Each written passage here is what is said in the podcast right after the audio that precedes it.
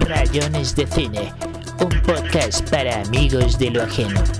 Buenos días, buenas noches, buenas tardes, bienvenidos a Rayones de Cine, el podcast para amigos de lo ajeno, el podcast para gente desocupada que gusta de ver pendejadas y estupideces, pero a veces también hacemos cosas serias en este podcast, como por ejemplo entrevistar gente de otro continente, era algo que nunca habíamos hecho y que es el primer invitado que tenemos de otro continente.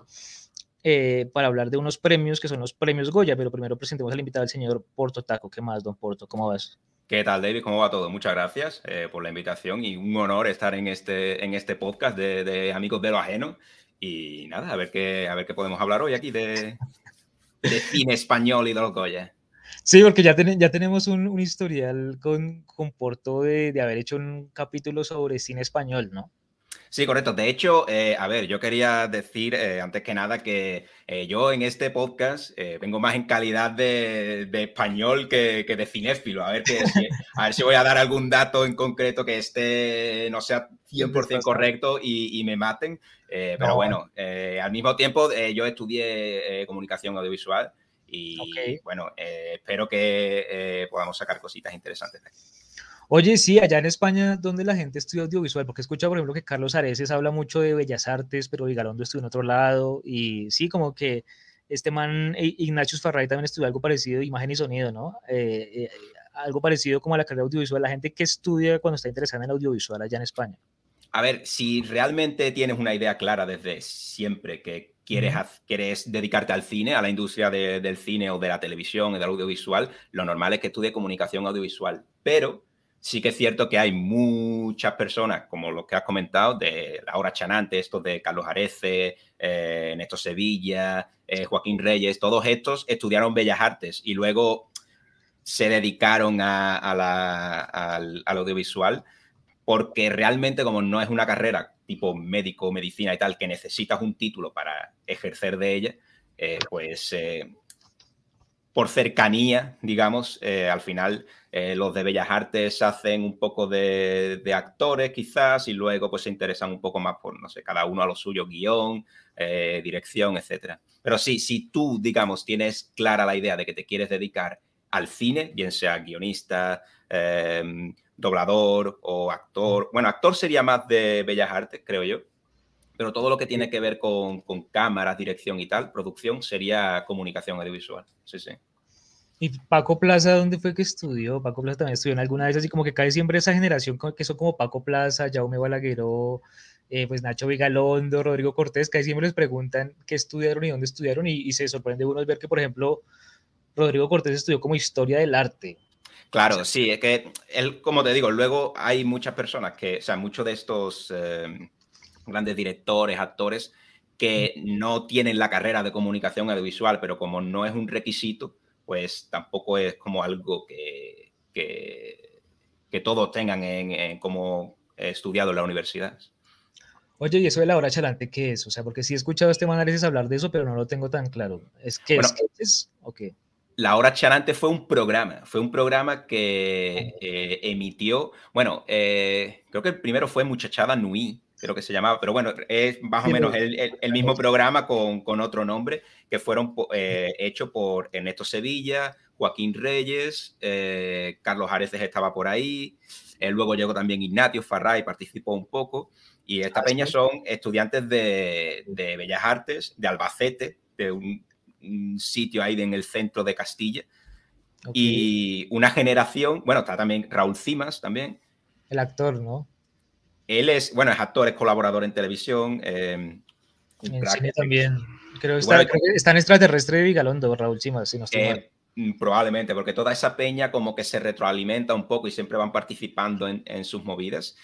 Y, y bueno, fue una generación que empezó a hacer un humor eh, muy reconocible, un humor, algunos lo llaman a humor absurdo. Bueno, es un, humor que un tipo de humor que crearon ellos, que es algo muy difícil, crear un estilo propio. muchas veces da la sensación de que ya está todo inventado, pero siempre sale alguien o un grupo de gente en este caso con una, un nuevo formato, una nueva movida, un nuevo tipo de humor y ellos lo consiguieron, algo muy reconocible y además lo hicieron en una cadena que era una cadena de pago que eh, se me ha ido el... Eh, bueno, era Comedy Central, quiero recordar creo que era, que era Comedy Central España, que era una cadena de pago, por lo tanto no muy vista, y, y aún así consiguieron petarlo, tanto así que, que luego, bueno, le, lo, o sea, lo, le financiaron el proyecto a la televisión pública eh, española y ya a partir de ahí se fueron a una privada en Neux, creo que se llamaba, y bueno, ya a partir de ahí pues colaboradores en televisión, han hecho su, su propia serie de televisión, eh, que está muy guapa, por cierto. No recuerdo el nombre, ahora soy bastante malo para los nombres y las fechas. Eh, pero bueno, la serie consistía en que hacían, cada capítulo era como el capítulo piloto de una serie. Ah, em, y es brutal, es brutal. Sí, se, se, se, ve muy chévere. Pues es que yo lo preguntaba porque pues, eh, hemos hablado en otros espacios del el sentido de la birra, ¿no? De este podcast de. ¿Cómo se llama este tipo? El que lo maneja. Ricardo Moya. De Ricardo Moya, que me parece que es buen entrevistador. Tiene unos dientes sospechosos, pero me parece que es buen entrevistador. y en la. por es muy malo, por respeta a la gente, por favor. Y. ¿Es cantante o es comediante? Yo, sé que es buen entrevistador y que su programa la está yendo muy bien y la rompe y lo admiro muchísimo, pero no sé qué otra profesión tiene porque a veces me da la impresión de que es músico, a veces de que es cantante, de que es comediante, entonces no sé.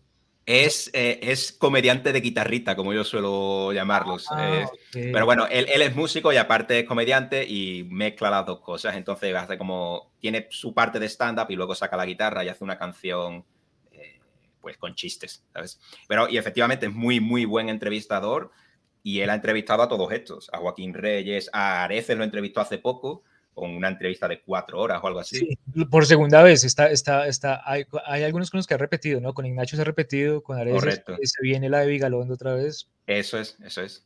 Eh, quiero que lo vuelva a hacer con Urbisu, porque en su momento consum, pues, consumí, suena todo raro, pero sí, eh, le di play, le di play, simplemente ya, le di play a, a, al producto, no, al producto no, le di play a... a ver, a ver, a ver. no, no, le di play, sí, al video, y como que la entrevista con Urbisor eh, revela muchas cosas sobre el proceso creativo y sobre, sobre ese cineasta que de hecho tiene un Goya, ¿no? No habrá paz para los, los malvados para entrar de una manera muy bueno, rara en el tema.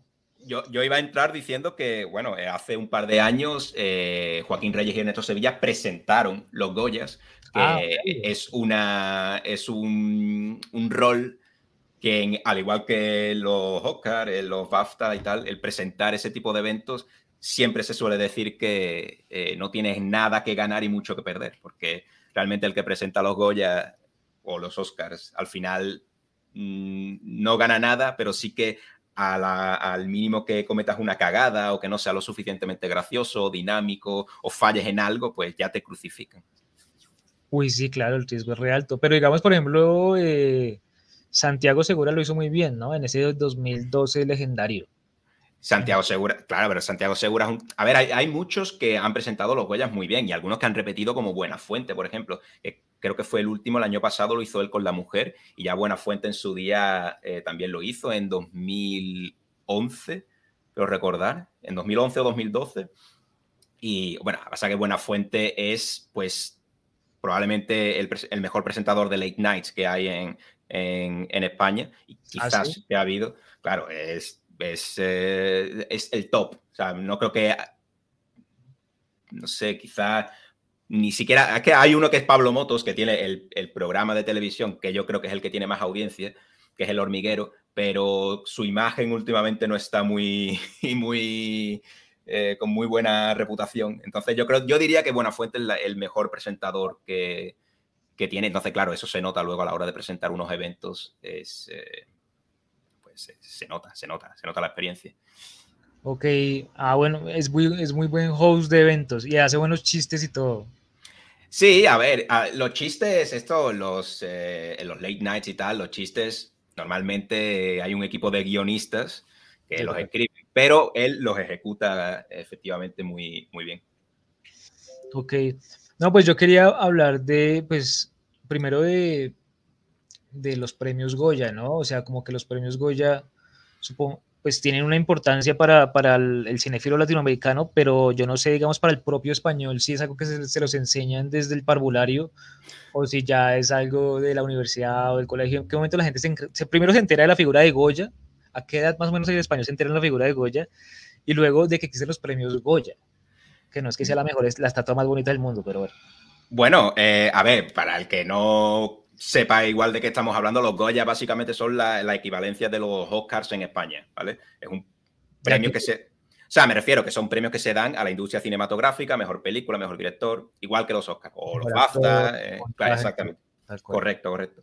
Y bueno, Pero no es un festival, o sea, no es, no es un festival como San Sebastián o como Sitges. No, no, no. es un, ¿no? No, no, es una ceremonia que de un día y, y, y ya. Y bueno, aquí yo creo que no sé si los Oscars de los primeros fueron, pues no sé, en el 28, 30, no sé, por ahí pero el, el primer, los primeros Goya se celebraron en, en, el 87. O sea que vamos con un poco de, de, retraso. Los Oscars creo que son los 30, finales de los 30, cuando empiezan a celebrarse. Finales de los 30, ah, yo pensaba finales de los 20. Bueno, en cualquier caso, que nos llevamos... Eh, los 20? No sé, bueno, sí, toca mirar bien. Entonces... Y, y, los Goya es del 87, supuestamente, ¿no? ¿86, 87? 86. Claro.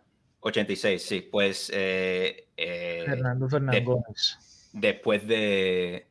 Después de la dictadura que hubo en, en España, o sea, que ya se celebraron en, en democracia. Ah, eso pasó de verdad. Yo, yo creí que eran cuentos del, del, de los pinches comunistas, man. No, no, te imaginas a alguien que, que, como que alguien le mencionó un hecho histórico y diga como, ah, eso es cierto, no, pues sí. Pero, o sea, como que de verdad crea que, o sea, no haya sabido sino hasta ese momento, como, ¿ah, sí? ¿Cómo así? Pues, o sea, no. A ver, aquí, aquí estamos para, para, para, para entretener, pero también para educar. Aquí descubrimos datos. descubrimos datos. No, a ver, en cuanto a lo que decías de la, de la estatuilla, eh, no fue, eh, fue, la estatua se modificó, de hecho, que al principio era bastante, bueno, no tengo aquí eh, pero la estatua es básicamente la cabeza de Goya, ¿vale? Del pintor. Y antes, la estatua, no sé si en los cinco, bueno, no sé en cuántas ediciones, tenía un botón y, y cuando lo pulsaba salía del, de la cabeza de Goya una cámara con, la forma de España.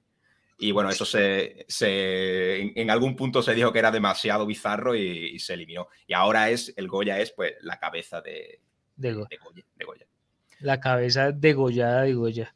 Pero entonces, pero entonces yo, yo pensaría que hubiera sido chévere que en algún momento hubieran dicho, no, los premios se van a llamar los premios Lope de Vega. Y luego como que hubieran dicho, no, lo que pasa es que eh, escribir los Lope de Vega ya así la letra así en bajo relieve ya cuesta más. Entonces necesitamos un, uno que tenga un nombre más corto y el más corto que encontraba a la mano fue Goya. Entonces se llamaban los Goya porque Lope de Vega era muy largo, nadie quería algo tan largo. Claro, y además Goya tiene rima, pero eh, se supone que ellos lo, lo, lo, llamaron así porque esto yo, la verdad, no, nunca lo entendí, pero se supone que Goya tenía un estilo eh, de, de, pintar eh, cinematográfico, que no sé, esto yo nunca lo llegué a entender del todo, pero como que un, tenía una visión de la pintura, una visión pictórica cinematográfica. Entonces, por eso se se, se le llama los Goya. Pero bueno, esto la verdad no... Pues sí, qué raro, ¿no? Eso, eso es muy raro, sí. Pues porque es que cómo puede ser cinematográfica una visión de un pintor que nunca ha tenido una cámara, o sea, claro. Sí, es muy raro, es como, es como cuando dicen que Edipo reinventó la novela policíaca o algo así con no, o sea, que Sófocles inventó la novela policíaca con Edipo Rey es como, pues puede que sí, pero es un anacronismo muy raro. Sí, es rarísimo.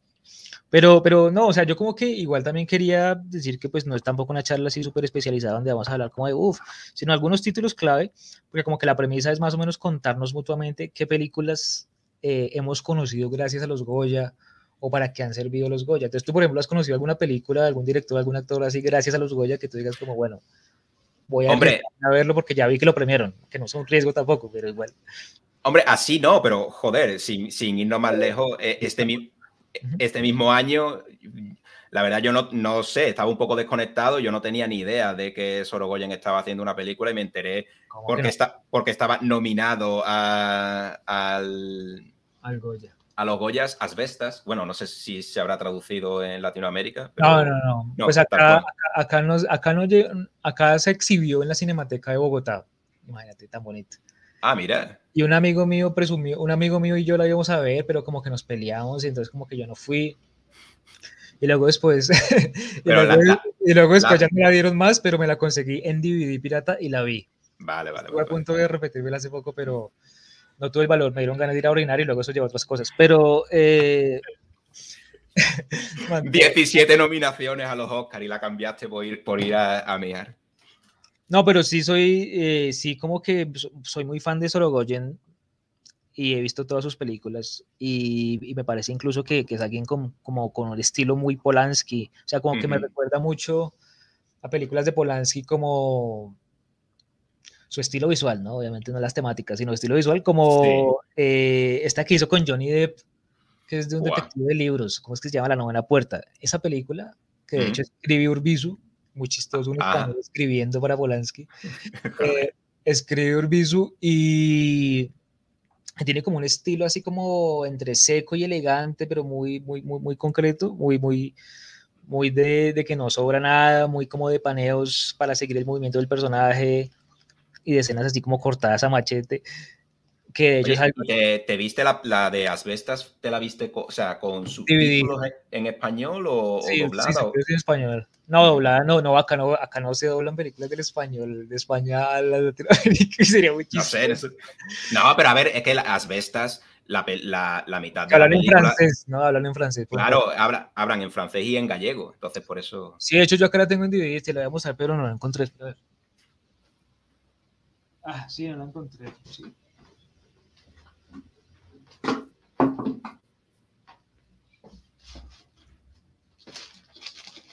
Bueno, mientras David busca el DVD, decir eso que la mitad de la película es en, en gallego, que es un dialecto, bueno, un idioma eh, que se habla aquí, parecido al español, entre español y portugués, y luego la otra parte de la película es en francés. Por eso preguntaba si la habíais, eh, si la, la, habías visto sí, doblada. la vi subtitulada, la vi subtitulada, uh -huh. o sea, la vi en idioma original subtitulada. ¿Y qué te pareció? Uf, increíble, muy brutal, me encantó. Pues esa, esa vena de rapa de asbestas, ¿cómo se llama ese ritual que hacen? El de, el de los caballos. Sí, el de domar, no sé cómo, no recuerdo, pero sí. Eh... Como, sí, rapa de asbestas. Ra rapa de asbestas, creo, sí, sí. Sí, algo así.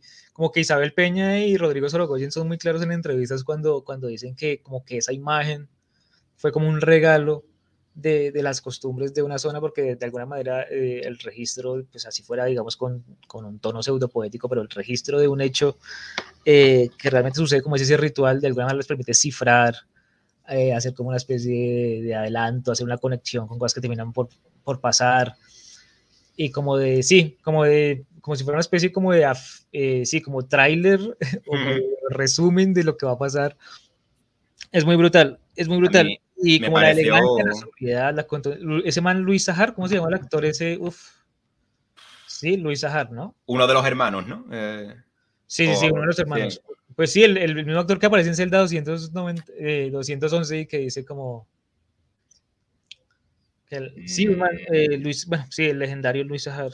Eh, el mismo de La Unidad, la serie de HBO, ¿no? Es que ese tipo está ahora en todo lado, creo que también están entre vías. Pero no, no, es, no es Tosar, ¿no? No, no es Tosar. Ah, vale, vale. Claro, vale, vale, vale.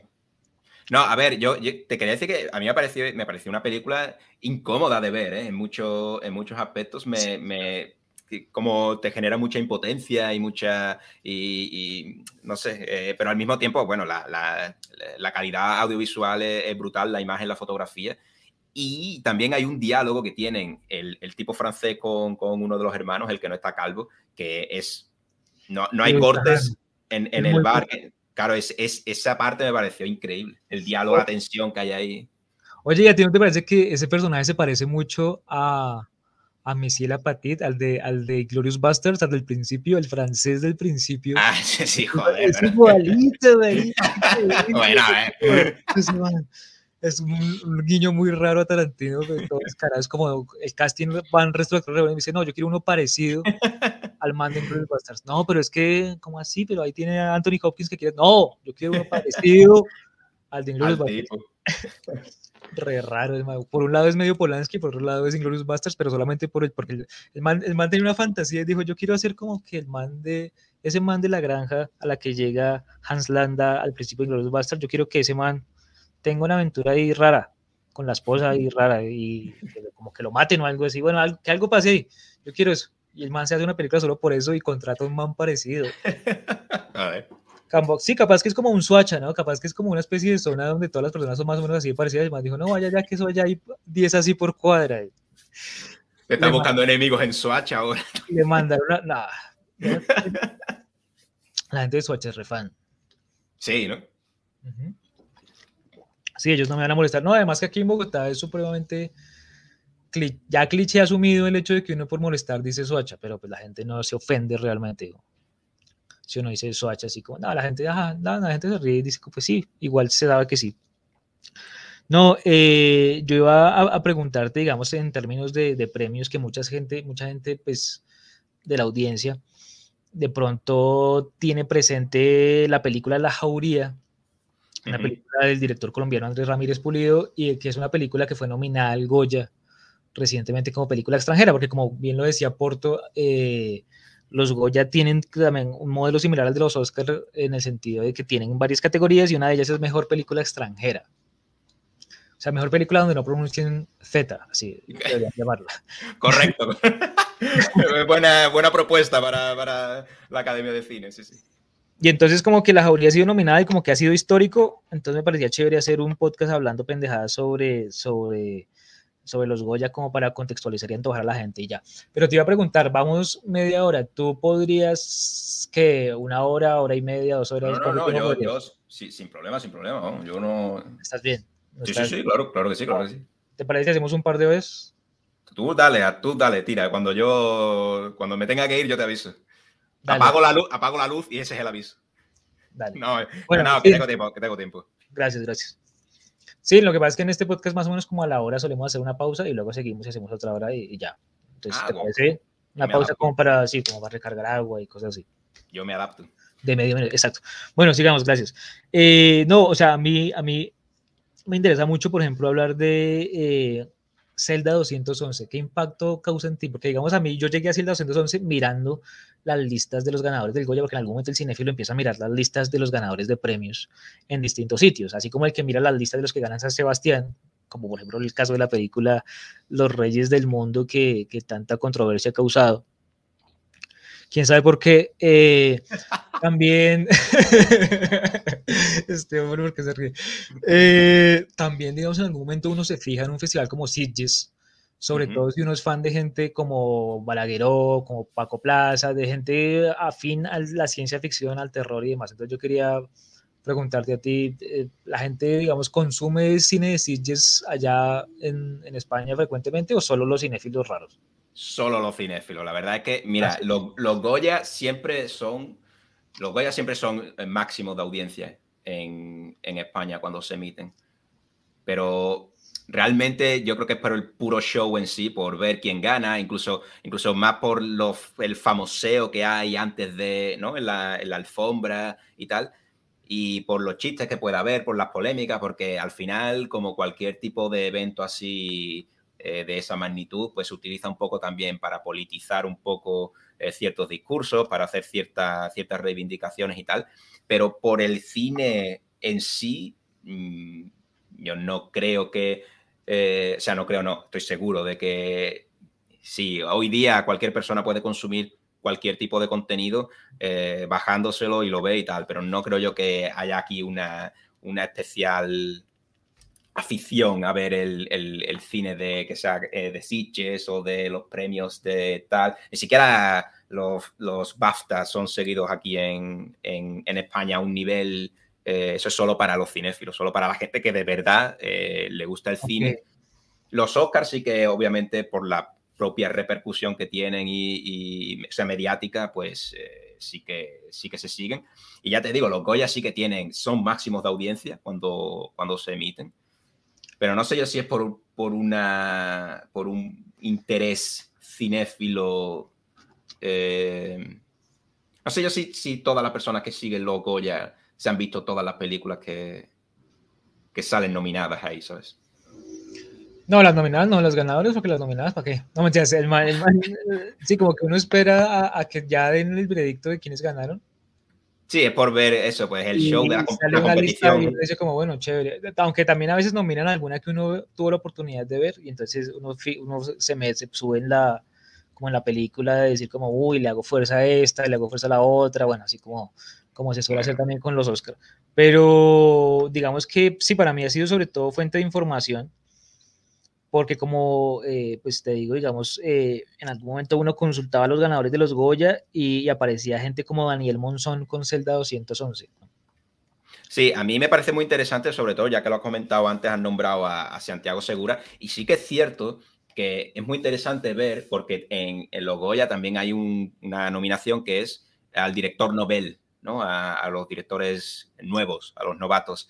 Y, siempre es interesante echarle un vistazo a, a lo que hay por ahí, porque eh, igual que a los cortometrajes, dirección, eh, premio al mejor cortometraje, porque de ahí, eh, ahí está la cantera ¿no? de los futuros grandes directores, como, bueno, no sé si se puede considerar a Santiago Segura un gran director, pero en cualquier caso sí que ha sido un, director que ha tenido mucha repercusión en, en, la historia del cine español, te gusten sus películas más o menos. Entonces, él, empezó como haciendo cortometraje, o sea, ganó un, eh, creo que fue el de cortometraje o el de director novel, no sé, uno de los dos lo ganó. Y, luego, a partir de ahí, pues hizo Torrente, bueno, y todas las, las sagas de películas que, hizo. ¿Qué tal la eh, entrevista de Ricardo Moya en el sentido de la birra a Santiago Segura? A Santiago Segura, pues no la recuerdo ahora mismo. No la recuerdo. ¿La, tiene? sí, claro, sí. Ah, sí. No la recuerdo. Sí, es, es, es, es, es Deli, más que Deli, uff. No, es que realmente es buen conversador este man Moya. Y, y, Santiago Segura pues también se relaja mucho y suelta, suelta perlas chéveres. Entonces es, es, es, es, bonito ver cómo el man le responde con mucha frescura y como que lo reta y le cuenta secreticos. Ah, empiezan hablando de un man llamado Pumares, ¿puede ser? Una especie de man de la radio llamado, llamado Pumares. Pumares, sí, sí, sí, sí, sí, sí, sí, sí. sí. Correcto, sí, sí. ¿Quién Pumares, tú sabes? No, no te sé decir ahora mismo, pero sí que sé que Ignatius Farray también era fan de ese tío. Cuentan algunas anécdotas, pero sí, sí. Eh, de, de, de lo Santiago. Lo clava. El mal lo imita y lo clava. Ah, vale, vale. A Pumares. pues pareciera que lo clava porque igual yo nunca escuché, no tengo cómo corroborar. Pero Santiago Segura hace una voz hace una diferente, entonces. pero hace una voz que suena como tan convencido de que es así y es otra voz simplemente, eso es lo que yo vas a ver. que a mí yo me lo trago. No, es que ese man es muy chistoso. No, es, me, pareció muy bueno. Y el man habla mucho como de Torrente y habla mucho de, de un actor que, que, que, como que rescató algo así, que era como un viejito actor. Justo te, te, iba a comentar justo eso. Eso es Tony LeBlanc. Tony LeBlanc. Tony LeBlanc sí, señor. Claro, Tony LeBlanc era pues claro, es que te pondría ejemplos de, actores cómicos, porque Tony LeBlanc realmente era un cómico. Luego, bueno, de, como tantos cómicos que luego fueron actores, eso ha pasado en la historia de la comedia en todos los países. Eh, comediantes que luego se empiezan a hacer teatro, cine y tal. Y Tony LeBlanc era pues el, digamos, el, el Franco Escamilla, ¿no? Por así decirlo, de España en la época un tipo que estaba en el top, trabajaba de todo, todo lo hacía bien, era cómico, hacía películas, lo llamaban a programas, era el máximo. Y Tony LeBlanc, lo, Jesús, y Tony LeBlanc lo que le pasaba es que era, estaba ya mayor, estaba ya bastante mayor, de hecho le dieron, creo que le, llegaron a dar el Goya de honor, le llegaron a dar el Goya de honor porque pensaban ya que se moría, porque pensaban ya que se iba a quedar ahí. Y eh, Santiago Segura era muy fan de él, de hecho, cuando Santiago Segura fue a recoger el premio de, que te he dicho antes de a mejor cortometraje o a, mejor director novel, uno de los dos, él al recoger. es que no recuerdo cuál es, tío, ahora mismo no lo sé. Y, cuando recogió el premio, nombró a Tony LeBlanc diciendo que. Eh, creo que nombró diciendo: hay dos personas muy importantes para mí en la historia del cine y están aquí las dos presentes, Berlanga y Tony LeBlanc. Y después de eso, a la hora de hacer Torrente, el, eh, Tony LeBlanc estaba ya muy mayor, estaba eh, bastante, bastante mayor, estaba ya en silla de ruedas y de hecho le tuvo que hacer el papel adaptado a... es el padre de Torrente en la película. Y está en silla de ruedas y claro, hizo un papel increíble. A pesar de estar mayor, a pesar de todo, hizo un papel increíble y como tú has dicho, como que revivió a la figura de Tony Blanc, porque a partir de ahí pues hizo Torrente 2, creo que la 3 y la 4 también lo llamaron para una serie que hay aquí que se llama Cuéntame, que es una serie que lleva muchos años, como que efectivamente una figura que ya estaba de capa caída, en decadencia, pues la, resurgió eh, Santiago Segura. Y Tony LeBlanc, que luego recogió más Goya, después del Goya de Honor, en, uno de, los discursos se lo agradeció a Santiago Segura y le dijo que, eh, que no lo iba a olvidar en la vida, el gesto que hizo y tal. O sea que fue bastante, bastante emotivo, la verdad, y, curiosa la, la, historia. No, además que ese podcast te va a encantar porque, porque ahí Santiago Segura cuenta justamente cómo fue, como ese making of de la construcción del personaje con, con Tony LeBlanc y, y, una construcción donde Tony LeBlanc le decía como, bueno, y él lo imita re bien, él, también ahí hace voz de Tony LeBlanc y, y lo, siento que lo imita re bien, o sea, hace voz de Pumares al principio y luego hace voz de Tony LeBlanc cuando cuenta la parte de Tony LeBlanc. Y dice como, sí, que le digo como Santiaguito, no, aquí, o sea, como que hay una parte en la que este man, eh, el personaje Torrente llega a la casa y como que llega a la casa y despierta papá y como que ¿qué quieres? No dice, no, no, no, papá, para que no te preocupes que ya llegue porque este tipo tan descarado, ¿cómo hace eso? No sé qué. Y que él dice que Tony Leblanc le decía, Santiaguito, pero ¿qué dice mi personaje? Y que Santiago Segura le decía como, no, nada, ese es el chiste, que, este man es un descarado. Y el man decía, no, no, Santiaguito, mi hermano, mi papá persona tiene que decir algo. Entonces como que, como que el mal luchó porque el personaje dijera algo, Tony LeBlanc, porque le parecía inverosímil que no dijera nada, y además como que siento que también es como olfato de comediante, ¿no? Como de Tintín, sí, como que ya que me despertó, pum, tengo que tener la voz yo para que sea el remate y ahí sí cerrar. Claro. nos estamos yendo antes, teniendo la oportunidad, creo que es lo que está queriéndole decir. Y, y, como que el mal, como que Santiago Segura dice, no, y entonces, pues bueno, empezamos a, a matarnos la cabeza para escribir una línea y finalmente salimos como, bueno, ¿qué tal si el man le dice, ¿y quién me devuelve la rubia con la que estaba soñando? sí, sí. Que es re buen chiste, ¿no? Sí, sí, sí. sí. Entonces, como que eso se le ocurrió a Santiago Segura y como que se lo dice a Tony LeBlanc y Tony LeBlanc le, le dice como listo, aprobado. Y lo dicen y luego Santiago Segura y luego igual la rodamos y me la cargué en el montaje. Igual no la hicimos. Es verdad, verdad, verdad, verdad, verdad que gracias al podcast se, se recupere eso, ¿no? Y contado por él mismo. Uy, es hermoso. Y además, como hace las dos voces. Tú te quedaste con, con, la imitación a Pumares, que no sabe, dice que es buena, aunque no. y la imitación de LeBlanc también. aunque ni idea. Uy, no, es que es muy bueno, tienes que escucharlo, es muy bueno.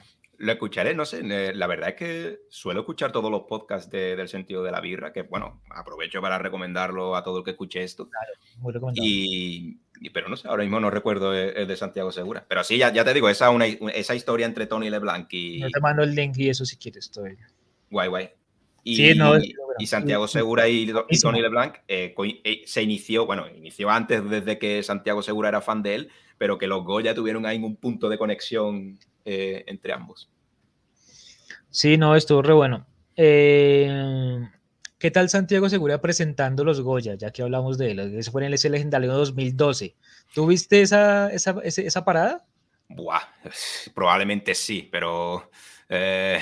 ¿Quieres que la, si, si uno, ¿Tú crees que si la ponemos en, en Spotify me demandan o algo así? Ah, pues no lo sé. a ver, si quieres probar, yo, yo que no conozco la plataforma de Spotify, no sé cómo de restrictiva es con ese tema. Lo que sí, bueno, mientras tal, que, bueno, el tema de presentar los Oscars, o sea, los Goya y los Oscars también, cualquier evento de ese tipo, es que es un arma de doble filo. Y normalmente no sale bien, la verdad. O sea, normalmente hay muy pocas veces que acabe los Goya y la gente diga, Qué, buena presentación este año. Normalmente siempre hay gente que eh, piensa que ha metido un chiste político o que hay gente que no le gusta cómo va vestido o bueno, mil, mil, o que piensa que está presentando eso porque es amigo de un productor de tal. Entonces, eh, yo la verdad no recuerdo exactamente eh, la presentación de, de Santiago Segura, si fue en 2012, imagínate, hace 11 años. pero... es, que, es, que, es que, bueno, en fin, la locura, la locura genera todo ese tipo de cosas. Sí, fue hace mucho, pero es que 2012 fue algo, digamos, en, en, mi biografía muy decisivo porque fue como el año en el que me gradué ya de cine y fue como, no sabía qué hacer con mi vida.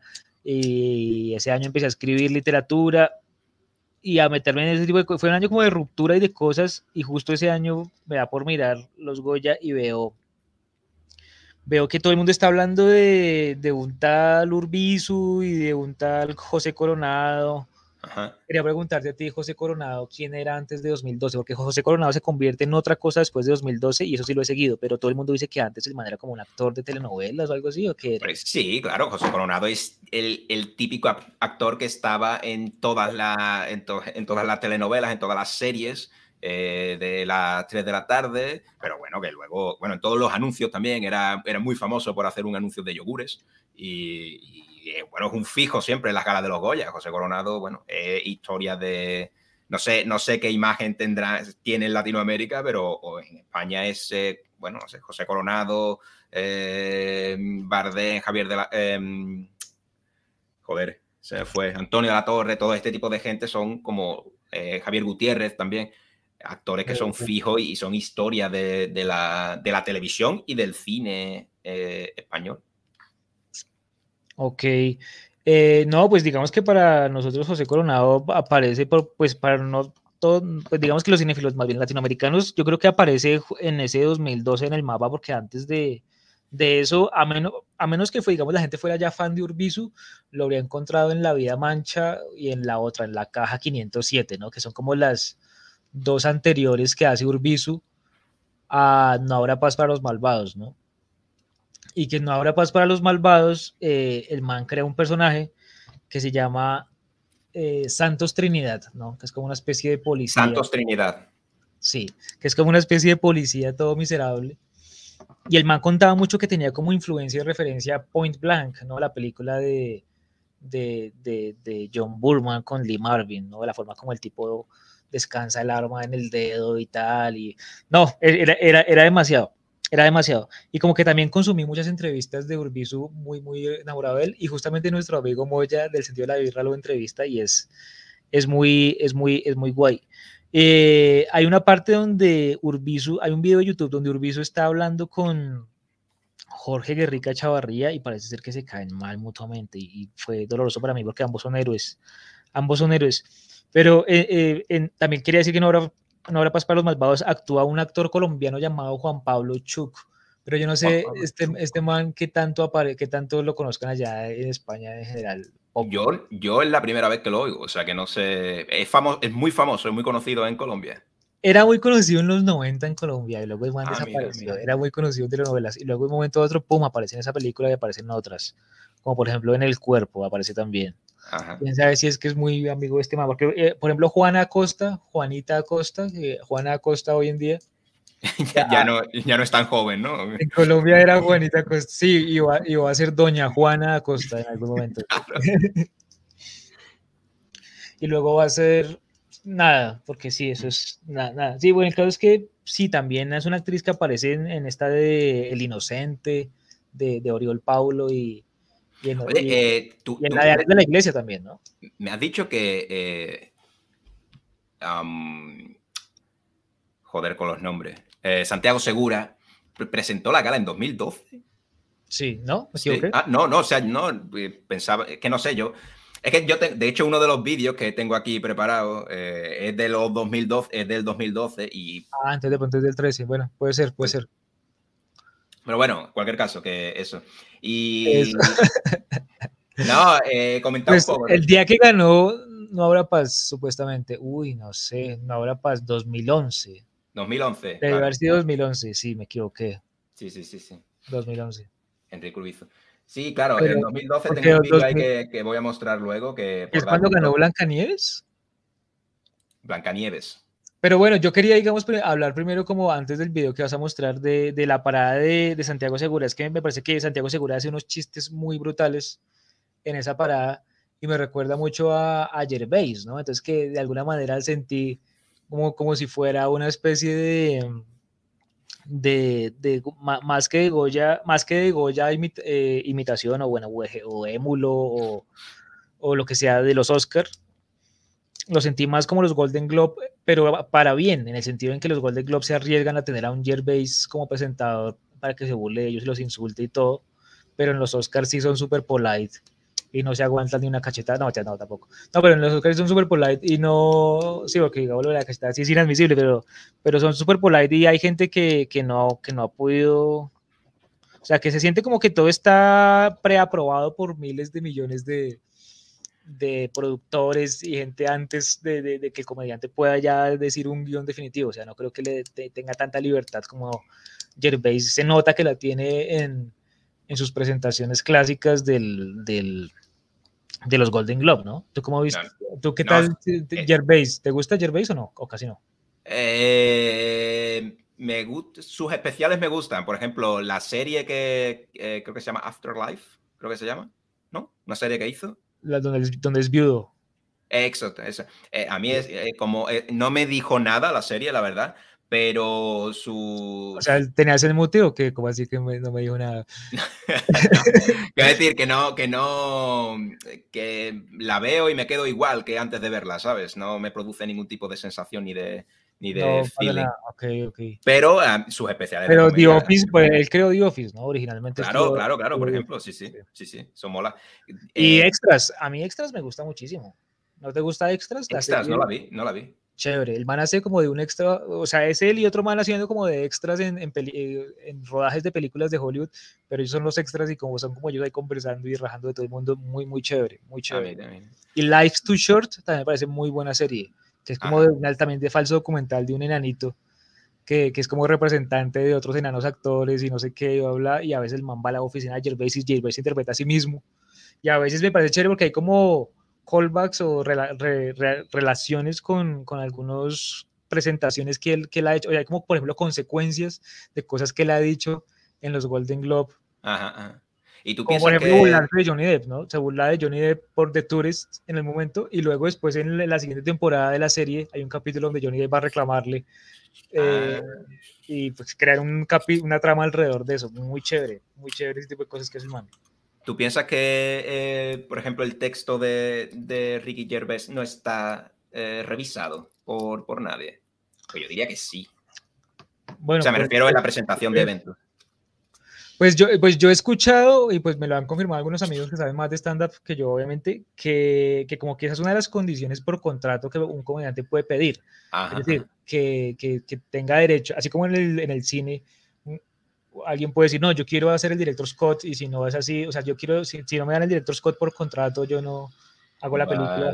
Se puede, por ejemplo, un Nolan, sí, o sea, un Nolan nadie le va a discutir, un Tarantino nadie le va a discutir, nadie le va a decir como, no, porque ellos dicen, ah, pues me voy de estudio, me voy del estudio para otro, ustedes verán. O sea, ellos tienen sartén por el mango de tan autores que son y, y eficientes como autores, que es algo muy raro, ¿no? Ser autor y ser eficiente como autor, tener, tener público, Sí, claro, el rollo. Si, si vas a poner a Ricky Gervais a presentar tu show, tampoco puedes limitar luego, ¿no? Eh, quiero decir, si lo pones a él es para que haga, haga eso. Su, movida, claro. Incluso tiene como un show llamado Humanity, ¿no? Un show en Netflix y, y ese show este, empieza comentando también esos, esos, eh, esos, que, esos shows de, de, presentación de, de, los Golden Globe. Entonces le empieza haciendo, diciendo como, uy, pille lo que le dije a esta gente, jaja, medio vuelve a contarlo y hace, hace, cosas sobre eso nuevas, pero medio como que la estructura es volver a contarlo durante un rato, ¿no? Ya después se hace otras cosas, pero Humanity tiene mucho de eso, como de que depende mucho de que uno se haya visto esos shows.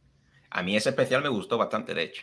Oye, eh, yo creo que, que, llevo dándole un rato vueltas a, lo mismo. Yo creo que eh, lo de Santiago Segura que tú has comentado sería una especie de, de, sketch dentro de la gala de los Goya, porque si te fijas en la lista que tenemos ahí, ahí tenemos los presentadores, ¿sabes? De, de la gala. ¿Ah, sí? Entonces, por ejemplo, en 2011 era, o 12, no recuerdo. La de la que tú, la que tú dijiste de... ¿Nora Paz? ahí, lo tienes. Ve, la, presentadora fue Eva que es una humorista eh, española. Entonces yo imagino que... Ah, ok. Eh, porque en los Goya hay, hay, pues eso, sketches, hay también conciertos de, bueno, depende de lo...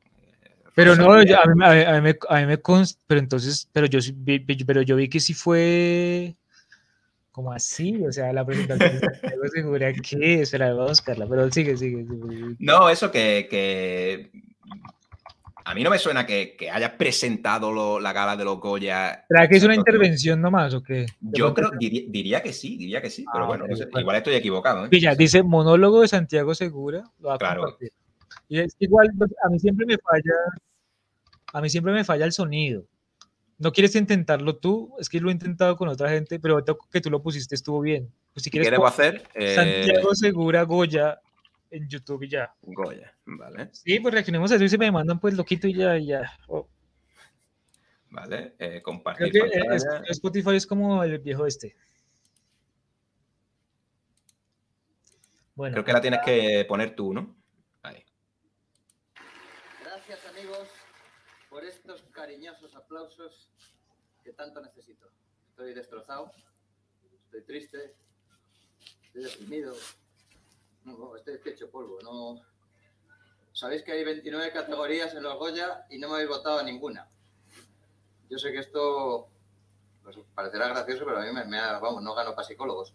Este, es terrible, sobre todo porque... Le cayó ese. Yo soy una película con cariño, es una película vanguardista, preciosista, quizá muchos de vosotros no lo habéis entendido, pero está hecha desde, desde, pues eso, desde el amor, es una obra de arte, de arte ensayo, y, bueno, yo creo que solo por el hecho de poner a Kiko Rivera a trabajar ya eso tiene mérito.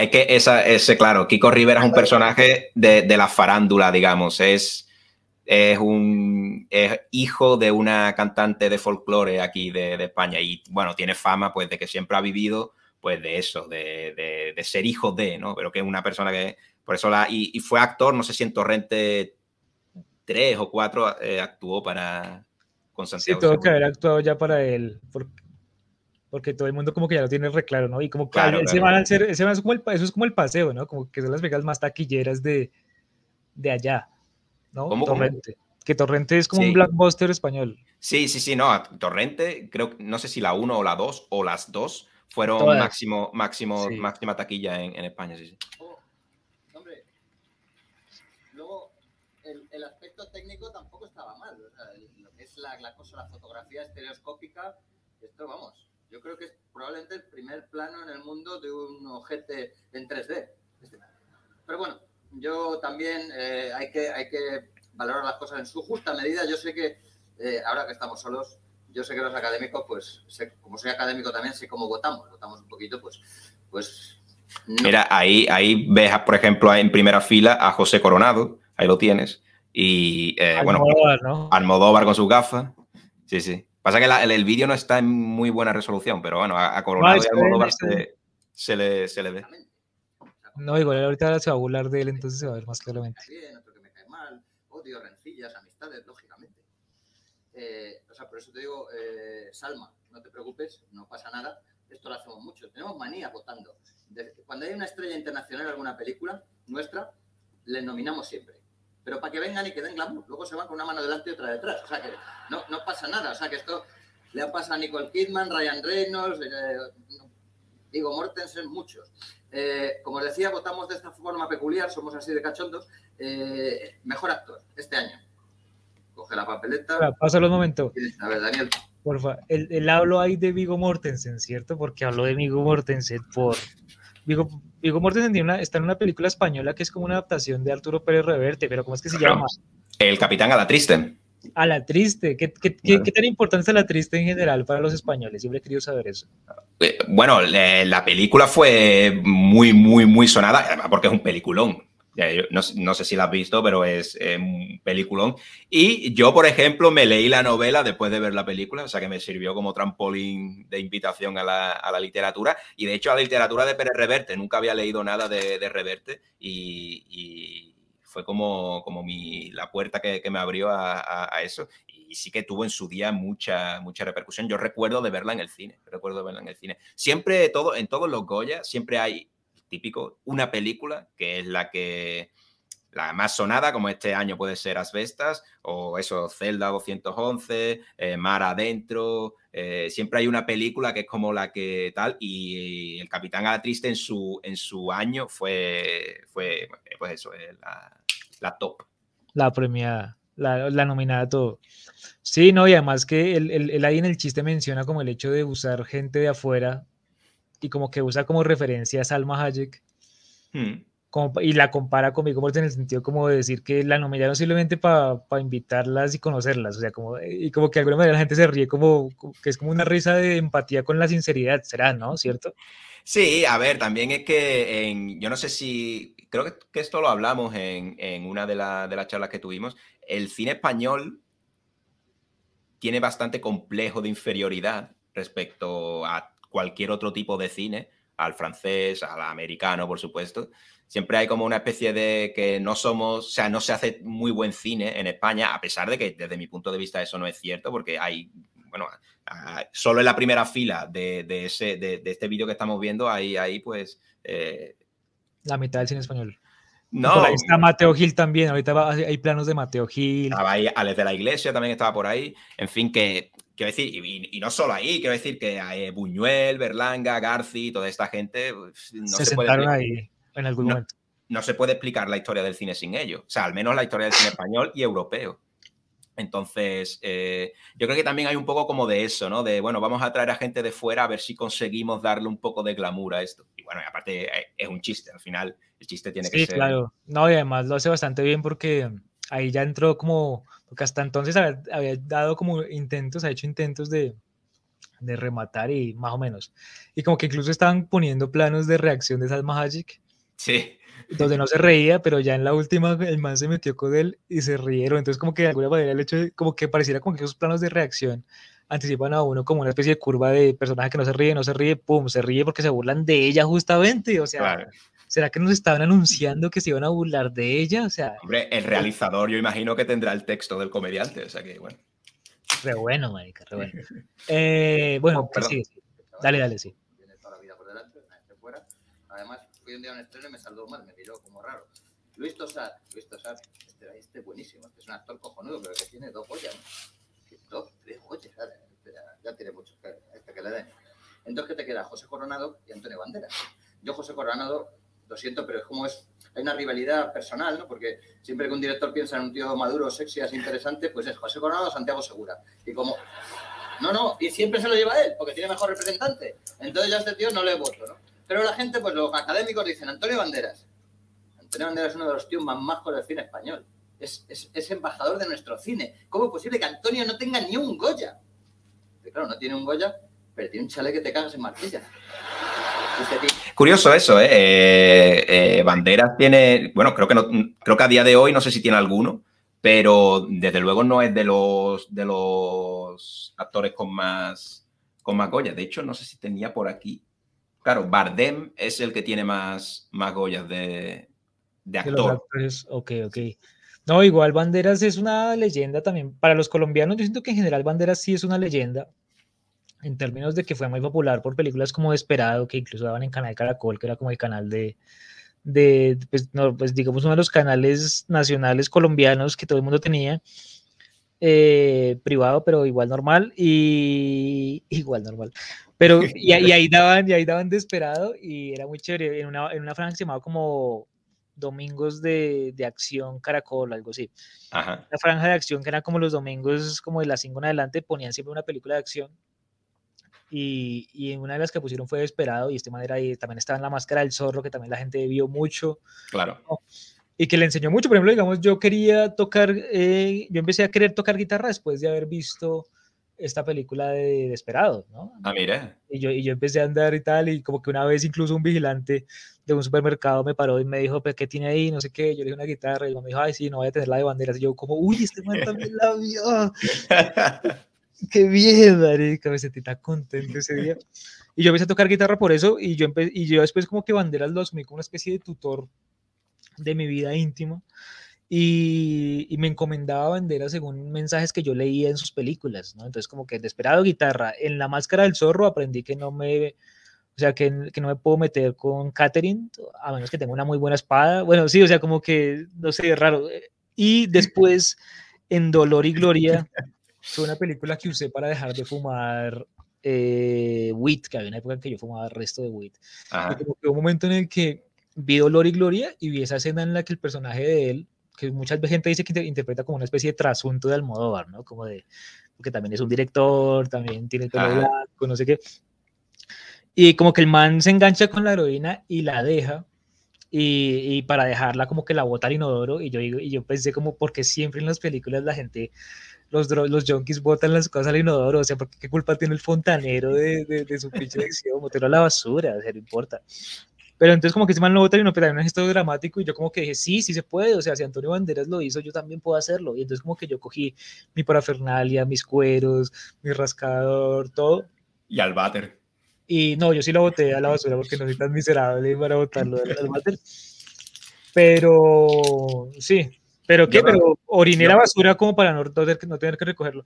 No, y lo que digo es que como que dejé, dejé, dejé de fumar por un tiempo, por un tiempo largo, pero después como que me dije como que, eh, o sea, como que lo que realmente me convirtió a dejar de fumar fue la escena en la que, yo no sé si tú te acuerdas, Banderas va al médico, ¿no? Que Banderas va al médico. En Dolor y Gloria. En Dolor y Gloria, sí, el personaje. Me voy a acordar en la vida. Descríbemela, descríbemela. Bueno, bueno, hay una escena en la que el personaje de Banderas va al médico y entonces el médico, porque el man tiene, le sale como una especie de, de cosa extraña en la garganta que a veces eh, no, le, produce mucha tos y como que lo desmaya y todo, y como que hay posibilidad de que sea como una especie de cáncer o algo así. Pero luego después el man va al médico y como que le dice que no, que no es nada grave, que es una cosa medio ósea eh, o de calcio o algo así que se, pues, se extirpa con operación breve y le dice como, bueno, problemas de adicciones o algo así. Y, y el personaje le dice, eh, no, yo he sido adicto a la heroína una semana, pero ya la he dejado. Y, y entonces el médico le dice, pero ¿cómo así que, que la ha dejado? Si eso requiere eh, tratamiento, requiere acompañamiento, requiere terapia, o sea, requiere muchas cosas. Como así que la ha dejado, ¿cómo la ha dejado? Y como que Banderas contesta, con fuerza de voluntad. Y yo dije, sí, maldita sea, sí, esa es, la motivación que necesito, o sea, sí, ese es el ejemplo que necesito. O sea, ya me enseñaste a tocar guitarra, ya me dice que tengo mis, que tener mi espada lista por si aparece una Catherine ahora me estás diciendo que tengo que dejarla y que todo depende de la fuerza de voluntad. Entonces, claro, eso fue lo que me impulsó a dejarla. Entonces, por eso fue que boté todo así como en la escena de la película, incluso mirándola en el celular, la escena, como tratando de reproducir los movimientos, pero sí, pero obviamente cambiando water por... Cubo de basura. Por cubo de basura, porque tampoco, o sea, sí, tampoco. O sea, yo sé que, digamos, a, al personaje de Antonio Banderas no le interesa el ambiente, pero a mí sí. Entonces, el caso es que eh, hice todo eso y luego después como de, que como de unos cuatro meses, me volví a ver la película, porque a veces acostumbro a repetirme las películas ah, en ese periodo de tiempo para, para ver qué, qué nuevo les puedo aprender o me pueden enseñar. Y, y, me di cuenta, vi toda la escena, me emocioné igual cuando dijo fuerza de voluntad. Pero entonces sentí que yo lo estaba haciendo mal, porque yo dije como, o sea, yo no estoy poniendo prueba la fuerza de voluntad, sino... Y volví a fumar. no, estoy no, o sea, como que dije como, no tiene sentido porque es que si no tengo producto en la casa, no tiene sentido alardear de que no estoy fumando porque es, pues, es, es, re fácil no fumar no teniendo nada en la casa, sabiendo que soy re perezoso y no voy a salir. Entonces así cualquiera, así cualquiera la deja, no hay que dejarla, pero, pero, pero con, donde, la fuerza, claro, donde la fuerza de voluntad se vea sometida a una prueba dura que entonces para eso hay que tener en la casa, incluso puede que tener armado cerquita, no prenderlo, pero todo tenerlo, sí, o sea, entonces como que eh, empecé a pensar en cosas así por culpa y gracias a Antonio Banderas y, pero en este caso estaba nominado por otra cosa, ¿no? La piel que habito puede ser. Eh, por esa fecha puede ser, sí, sí. yo lo que, no, lo que noto es que tienes una sensibilidad extrema, o sea, una empatía, ¿no? Con, con, no sé si con la literatura también, pero bueno, en este caso con el cine brutal, ¿no? Que te lleva, o sea, te, te afecta, no sé si bien o mal, pero te afecta en cualquier caso lo, lo que ves, ¿no? Hasta el punto de tomar decisiones en tu vida en función a, ¿no? Claro, sí, yo estoy esperando a ver qué, con qué sale. La última película que vi con Antonio Banderas, el man también aparece con, un actor argentino llamado Oscar Martínez, y la película se llama Competencia Oficial, ¿no? donde Penélope Cruz hace como una especie de directora excéntrica de mente, así como tipo Lars von Trier o algo así y la vieja los dirige ambos. Y como que Oscar Martínez es como el director legendario de teatro, dramaturgo, teórico, mamón, y Antonio Andrés es como la superestrella, así como Blackbuster y Taquillera. Y como que tienen que convivir una película muy chévere, muy recomendada, pues la gente quiere pillar una buena película con Antonio Banderas. Para hacerle vientre. No, pues te hace más cercano, te hace más cercano. Lo del yogur. No sé sé que esta broma te toca un poco los huevos. Hace, años que ya no anuncias el yogur, pero España somos así, machacones. Una broma, oh, dale, dale, dale que te pego. Si ya sabemos que ahora en España la que caga bien es carne machi, hombre. Que él hacía un, un, anuncio de un yogur que, se, que era bueno para, que se suponía que era, era bueno para hacer la digestión, para ir al baño. Entonces, como que eh, eh, todo el concepto del anuncio era que el yogur era bueno para, para cagar, pero no decía para cagar, sino que hacía siempre como metáforas, alusiones, vueltas, carambolas, eh, gimnasias mentales, Ah, para no decir cagar. eh, ¿sabes? Era como, es bueno para... sí. Claro, claro.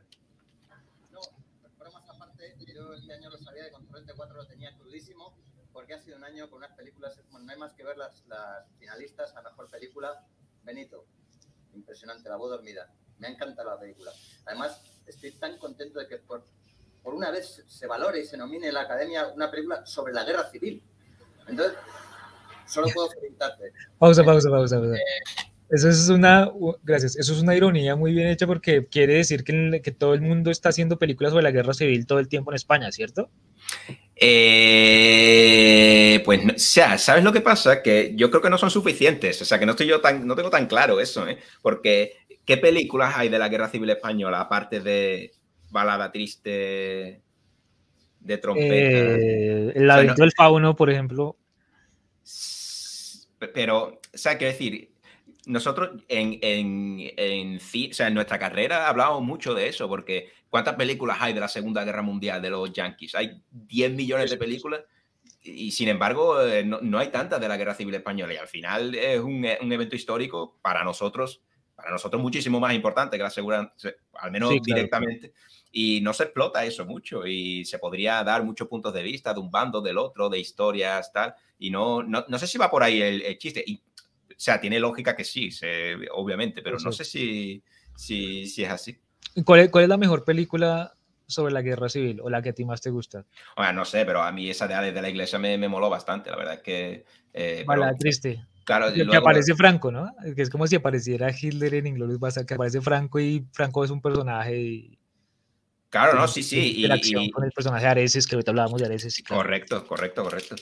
Em, Y este man, eh, ah, ¿cómo se llama el actor que hace del personaje violento ahí en, en Balada Triste?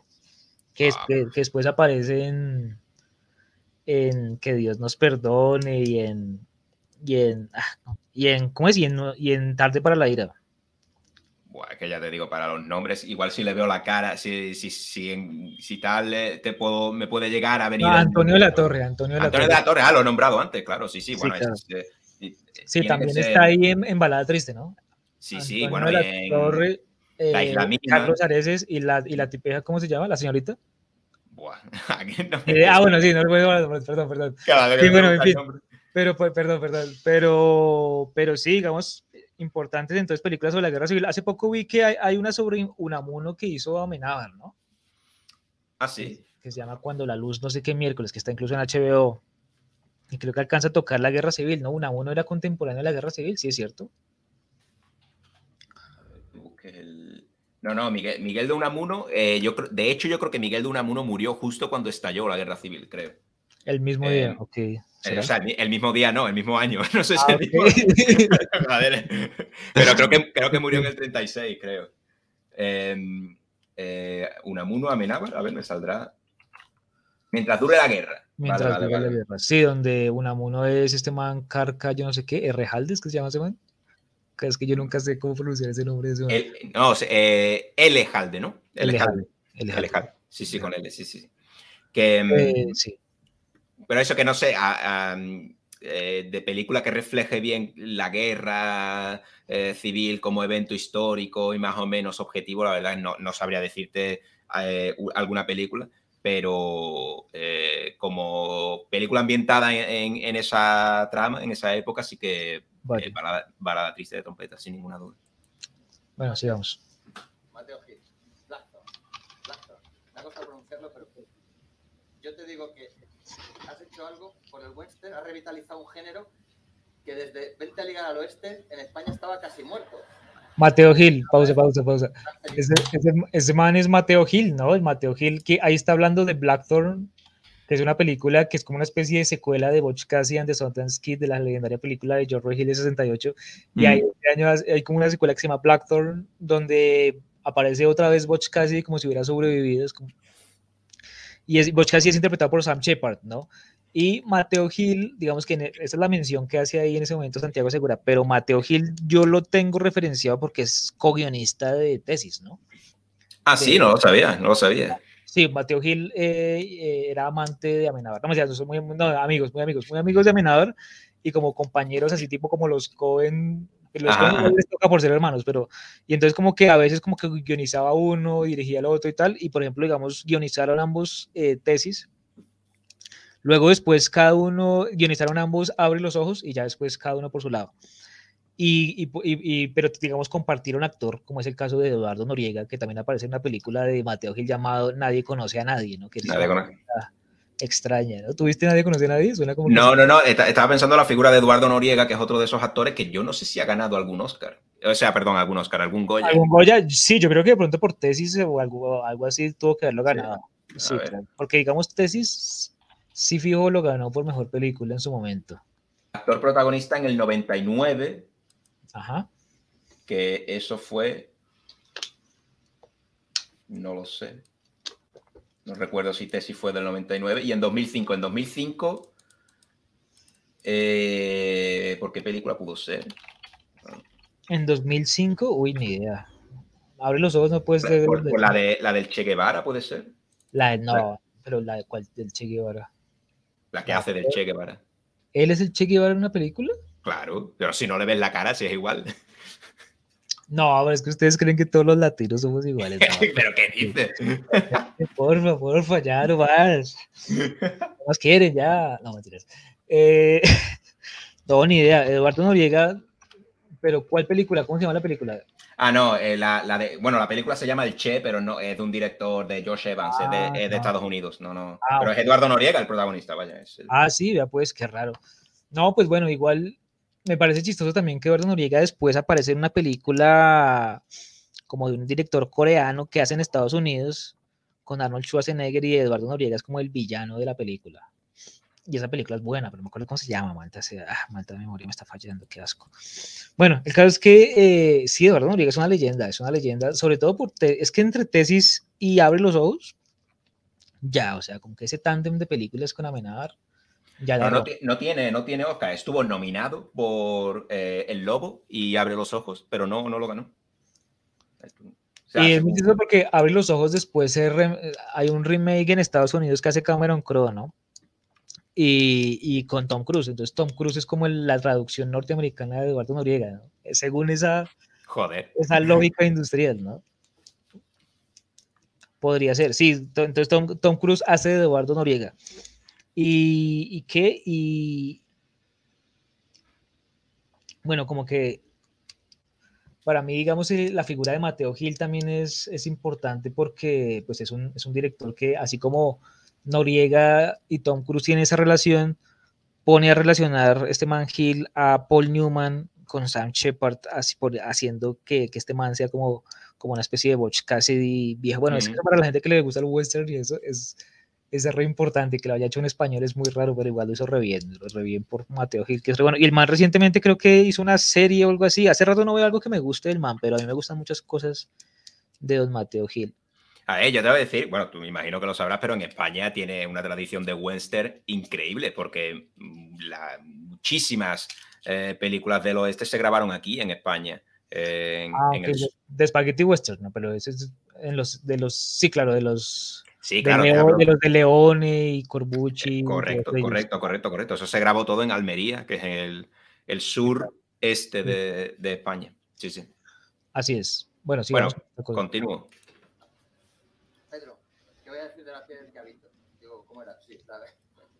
La piel que habita. No voy a decir nada porque te cabreas te vas de la academia, o sea que no digo nada. No, es broma.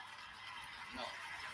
Eso es porque yo creo que yo creo que él se fue, ¿no? Yo creo que Pedro eh, Pedro Almodóvar se fue de la academia por una porque él no estaba de acuerdo con el sistema de votación eh, que había que según él beneficiaba a, a Amenábar. Creo que recordar que había una ah, movida así. ¿Por qué? ¿Por, ¿Por, qué beneficiaba a Amenábar?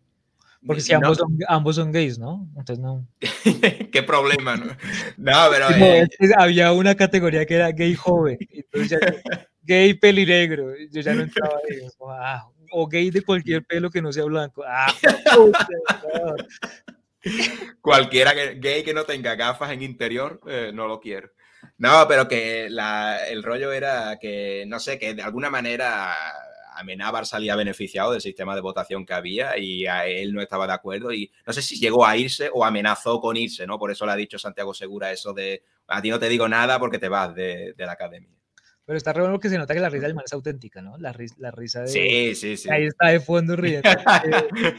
Eh, parece, este mal riendo se parece un paisa borracho. O sea, así... Este, literal, Antonio Banderas en este momento en ese fotograma parece un paisa borracho. A mí me, me, da la sensación que es como una especie de muñeco de cera, tío. Lo, de esto del museo de cera. le doy, le doy. Dale, dale. Esto no lo haría, no lo haría Pedro porque es un tío maduro y coherente. Esto lo haría yo que soy infantil, cogería una pataleta, una rabieta y me iría de la academia. ¿Por qué no lo hago? Porque nadie me va a decir que vuelva. Entonces, por eso, entonces yo me quedo, digamos. ¿Quién me queda? Urbizu, ¿dónde, ¿dónde estás, Enrique? Ah, estaba ahí, Enrique. Bueno, impresionante. Lo que ha hecho Enrique, José, tú lo sabes, impresionante. Es una genialidad. Santos Trinidad, un policía corrupto, con bigote, con su barriguilla cervecera. Torrente. Alcoholizado, todo el rato en club de alterne, con, putas. Bueno, le hacéis socio del Atleti y fan del Fari y ya es que lo bordáis. Claro, que sería Torrente, claro. Lo bordáis, es que es, lo bordáis, son las palabras. Y Antonio Banderas está re enamorado del man, o sea, está cantando lo que está haciendo. Quiero igualmente. Y voy a hacer lo que mejor se me da. Es que me gusta más dar que recibir. Bien, bien, bien. Bueno, ese fragmento. Mira, uff, salen aquí miniaturas bastante interesantes. ¿eh? Eh Vale, oye, eh, ¿quieres que, aproveche que tengo la pantalla compartida y muestro? A ver, son vídeos muy cortos, yo era por ponerle, al final hemos, yo pensaba que, íbamos a enfocar todo de, una forma más seria de, la que lo estamos haciendo, lo cual me alegra porque yo me siento más cómodo, pero tenía preparado igualmente aquí un par de, bueno, tres eh, fragmentos de, eventos curiosos que pasaron en, los Oscars, el, perdón, en los Oscars, en los Goya lo he confundido ya como 100 veces. Estás pensando con el deseo, eso es Claro, es que. Entonces, una, esto fue en 2012, que lo he comentado antes, y aquí tenemos en la parte de la derecha es, es el Langui, lo conocen como el Langui, que es un rapero. ¿Vale? Es un rapero que tiene, no sé si tiene parálisis cerebral, tal, no puede andar bien. No es parálisis cerebral, es otra movida, pero bueno, que no tiene, no puede articular bien y es rapero. Luego está aquí eh, Javier Gutiérrez, y esta persona, que no me acuerdo del nombre, pero bueno, es otro actor, ¿vale? Esta persona, Javier Gutiérrez es de la ola chalante, habías dicho, sí. No, no, no, Javier Gutiérrez es, eh, es actor, digamos. Yo creo que era actor de teatro y luego fue actor de cine, también de La Isla Mínima, ha participado en muchísimas series. Ah, sí, Javier Gutiérrez, el de, sí, claro, sí, ya me acordé, sí, sí, sí, dale. Claro. Em, y, y, bueno, el, el, caso es que en esta gala decidieron hacer como el Langui era rapero y yo no sé si era copresentador o hacía ahí su show, pues hacer una especie de rap, ¿vale? Un rap. Y... Eh, Resines. Resines es quién? Antonio Resines, es otro de... el legendario de, que, estuvo en el hospital hace, hace poco y esas cosas. correcto, correcto, ese, ese. Ese, ah, otro de... ese man que está en celda 211, ¿no? Justamente que la comentábamos ahora. Y yo creo que sí. Yo creo sí, que estoy seguro, estoy seguro. Estoy seguro. Este es de, ha, participado en muchas películas de José Luis Cuerda, bueno, en series, ha participado en, no sé, en todas las series de España. Es tremendo actor, yo muy claro. fan, Pues eh, él también participa en el rap. Y, ah, y lo hace de esta manera. A ver, vamos a ver.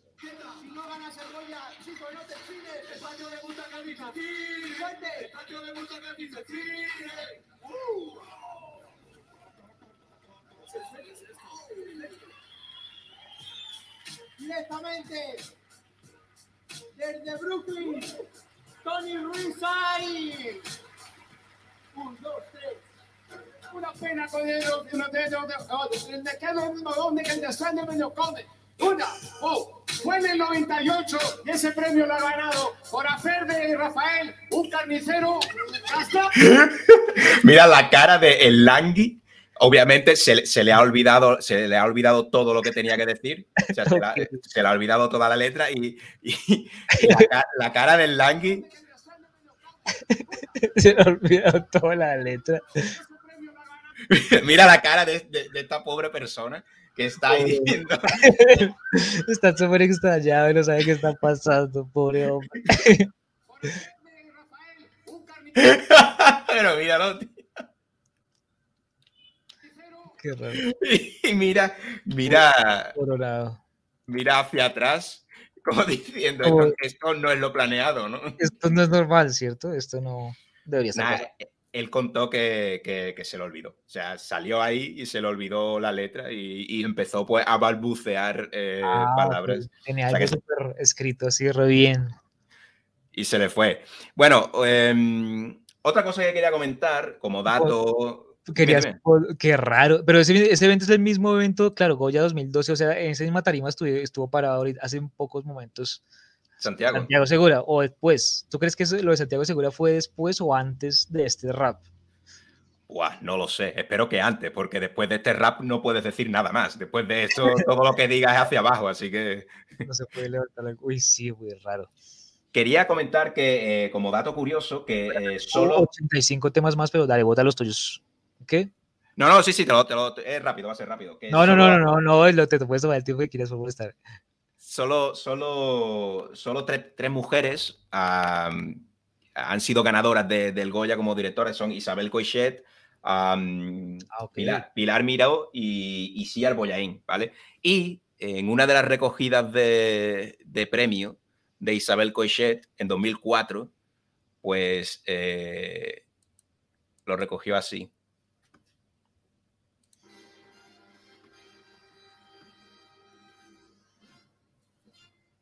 Es como la Bjork de allá o algo así.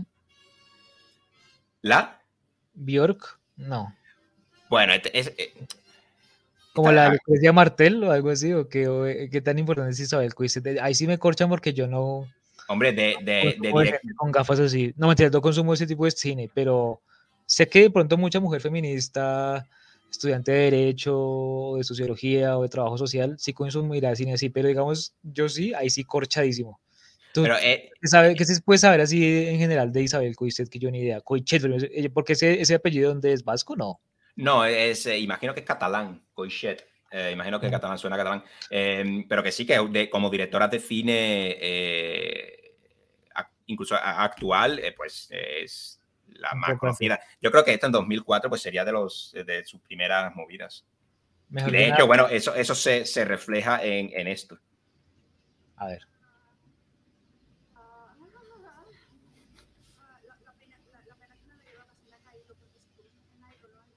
No se escucha. No lo escuchas, joder, tío, en serio.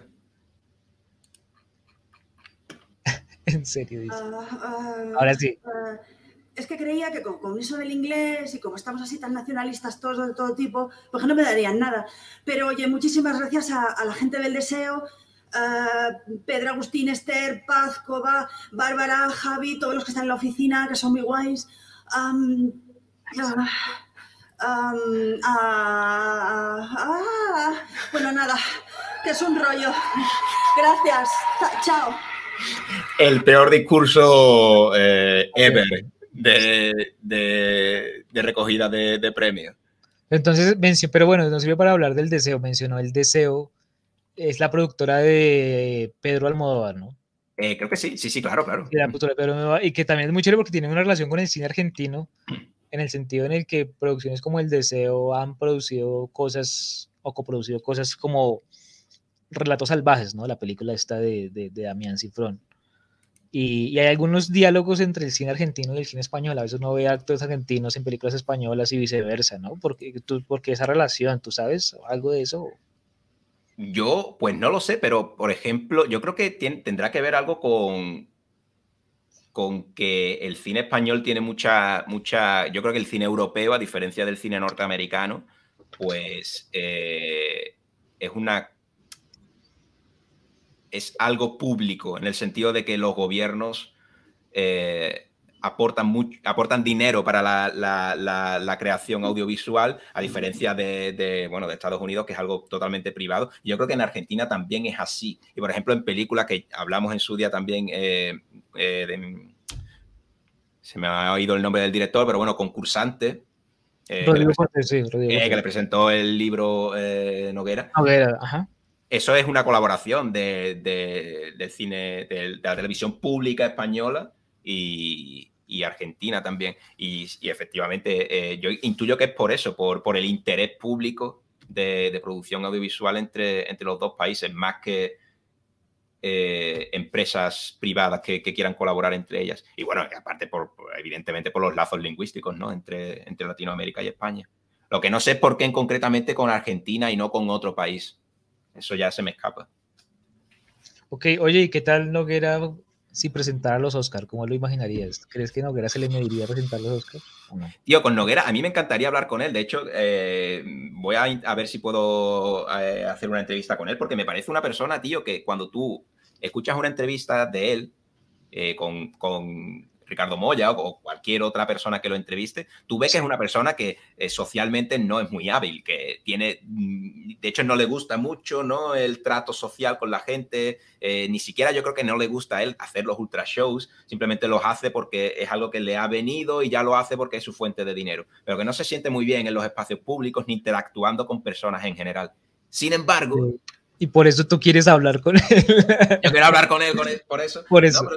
sobre todo para preguntarle, tío, porque luego sí que se presta a salir en programas de televisión, a hacer eh, cortometrajes, a participar con los Venga Monjas. Y tengo interés genuino en preguntarle, tío, ¿cómo es posible que tú, que eres una persona claramente asocial, o al menos eso muestras en las entrevistas más personales, luego eso lo combinas con salir en programas de televisión, en series de televisión, en películas, en, cortometrajes, porque normalmente una persona que es tímida y que no quiere, eh, no le gusta la interacción, la interacción social, rechaza todo ese tipo de, trabajos, de, eventos, ¿no? Y, entonces, ¿cómo lo haría como presentador? Hombre, lo haría a su manera y no creo que eso le gustara a mucha gente. Eso, eso sí que lo, lo tengo claro. Y en los Goya siempre hay mucha, como has visto, ¿no? en, el, en, el, extracto de Santiago Segura, siempre hay mucho, mucha bromita de tal, incluso política, reivindicación política. Hubo mucha, por ejemplo, en 2003, con, en 2003, España estaba justo involucrándose con, con Estados Unidos y con Inglaterra en la guerra de Irak, apoyándola ¿no? firmemente, y había mucha gente, y entre ellos muchos eh, actores, eh, directores y tal, que estaban en contra de eso. Y, se utilizaron los Goya, el escenario, la plataforma de los Goya para reivindicar eso, ¿no? La protesta contra eh, la guerra de Irak y contra otra movida que hubo aquí en España que se hundió un barco petrolero en las costas de Galicia y se tomaron ahí acciones un poco dudosas. Y yo no, me, no, me, veo yo a Noguera, ¿sabes? Ahí presentando los Goya y haciendo bromas sobre la actualidad política y, tal. Haría, yo, si, lo, si le dieran eso, eh, haría su show y no creo que eso le gustara a mucha gente. ¿Quién sería bueno entonces para hacerlo? ¿Berto Romero o.? Berto Romero lo haría bien, pero tampoco lo va a hacer. Es que yo creo que ya, como te he dicho, yo creo que Buenafuente es el, el, el bot, el, robot perfecto, el, el, personaje indicado para ese tipo de. Porque es una persona que sí que, eh, bueno, es catalán y eso hay gente que ya per se no le mola, pero aún así lleva tantos años en televisión, en cine, en radio, en YouTube ahora, haciendo podcasts, entrevistas, tal, está tan presente y se desenvuelve tan bien en cualquier ámbito que, lo, lo, hace bien, lo hace bien.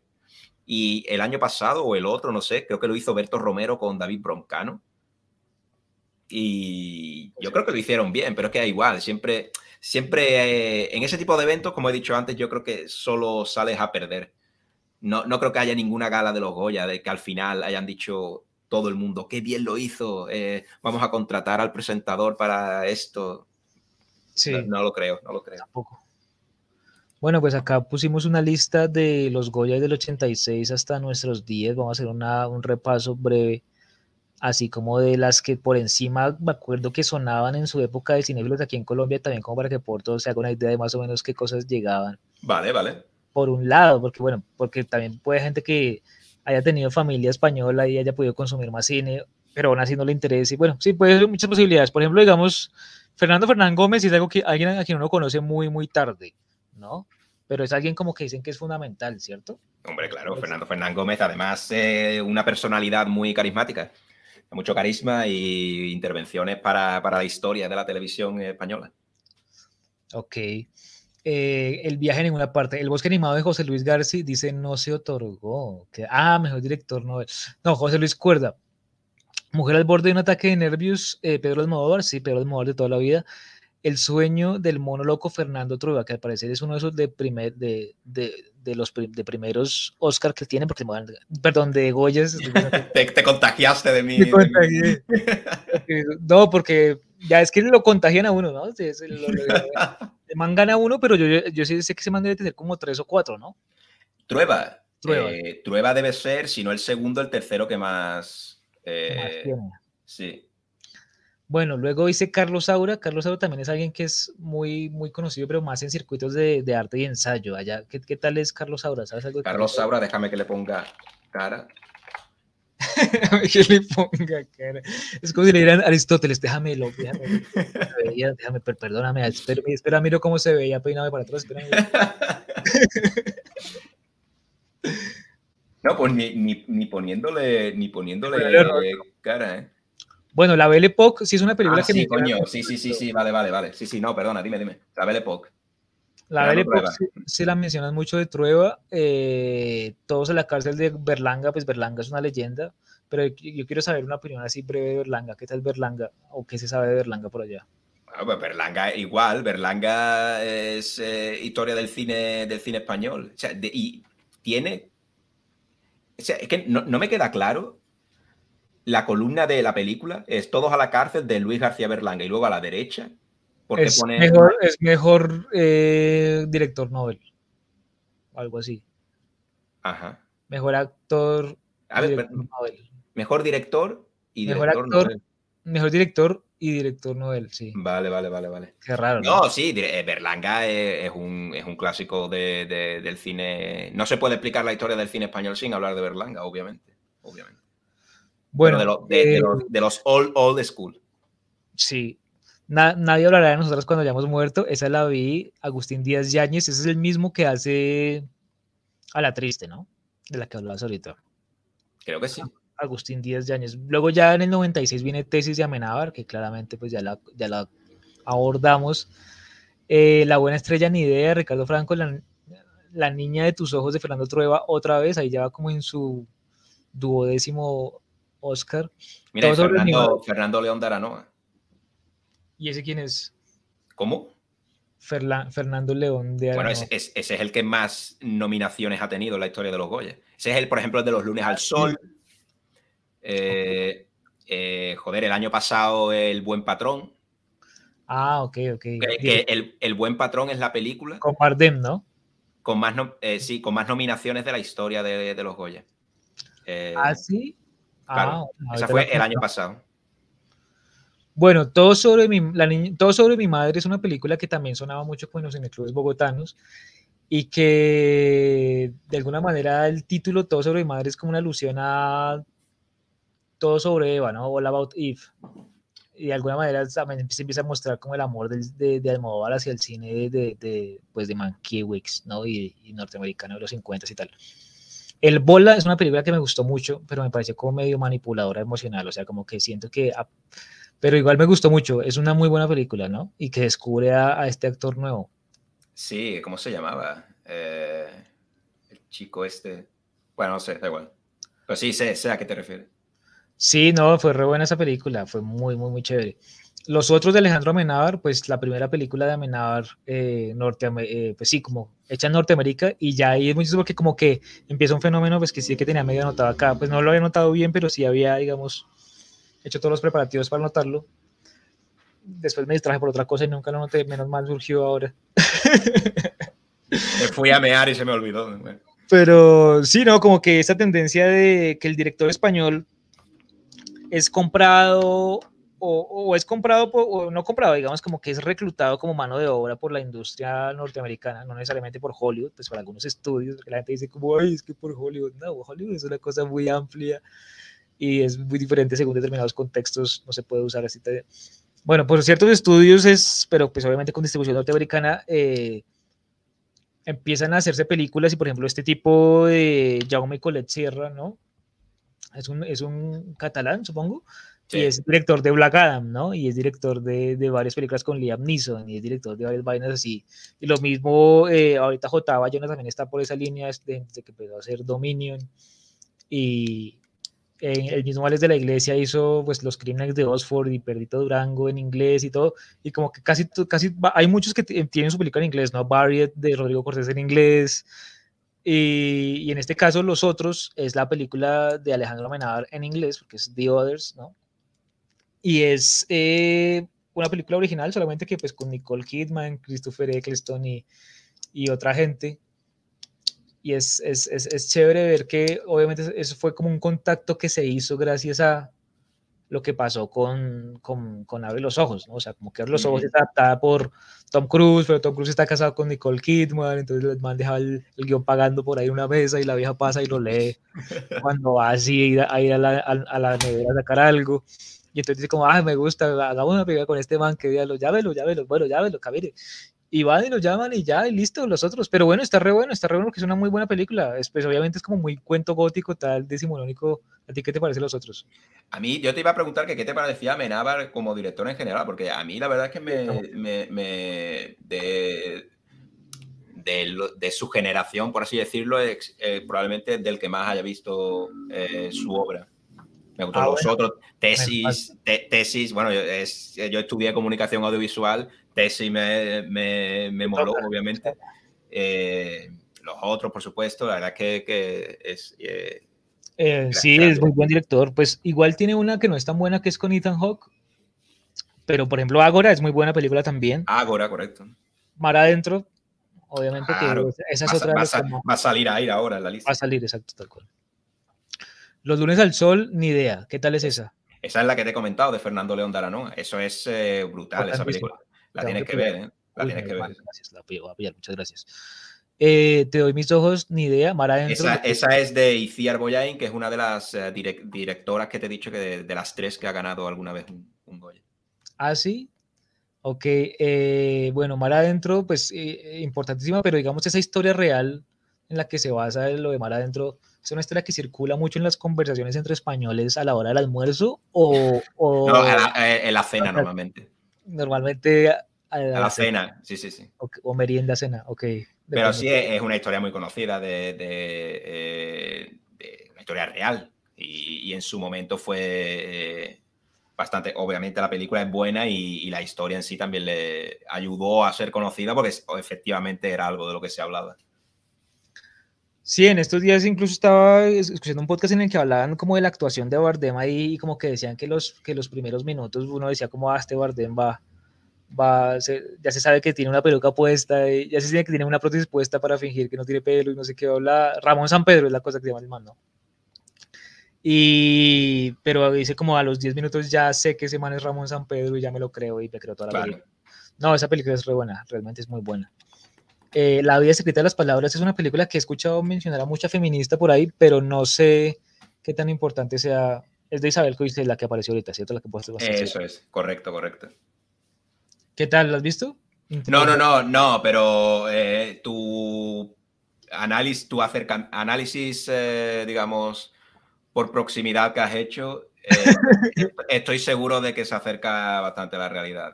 Ok, ok, gracias. Bueno, volver de Pedro Almodóvar, ya ahí dependiendo de qué tan hetero sea la persona, pues sigue viendo a Almodóvar o no.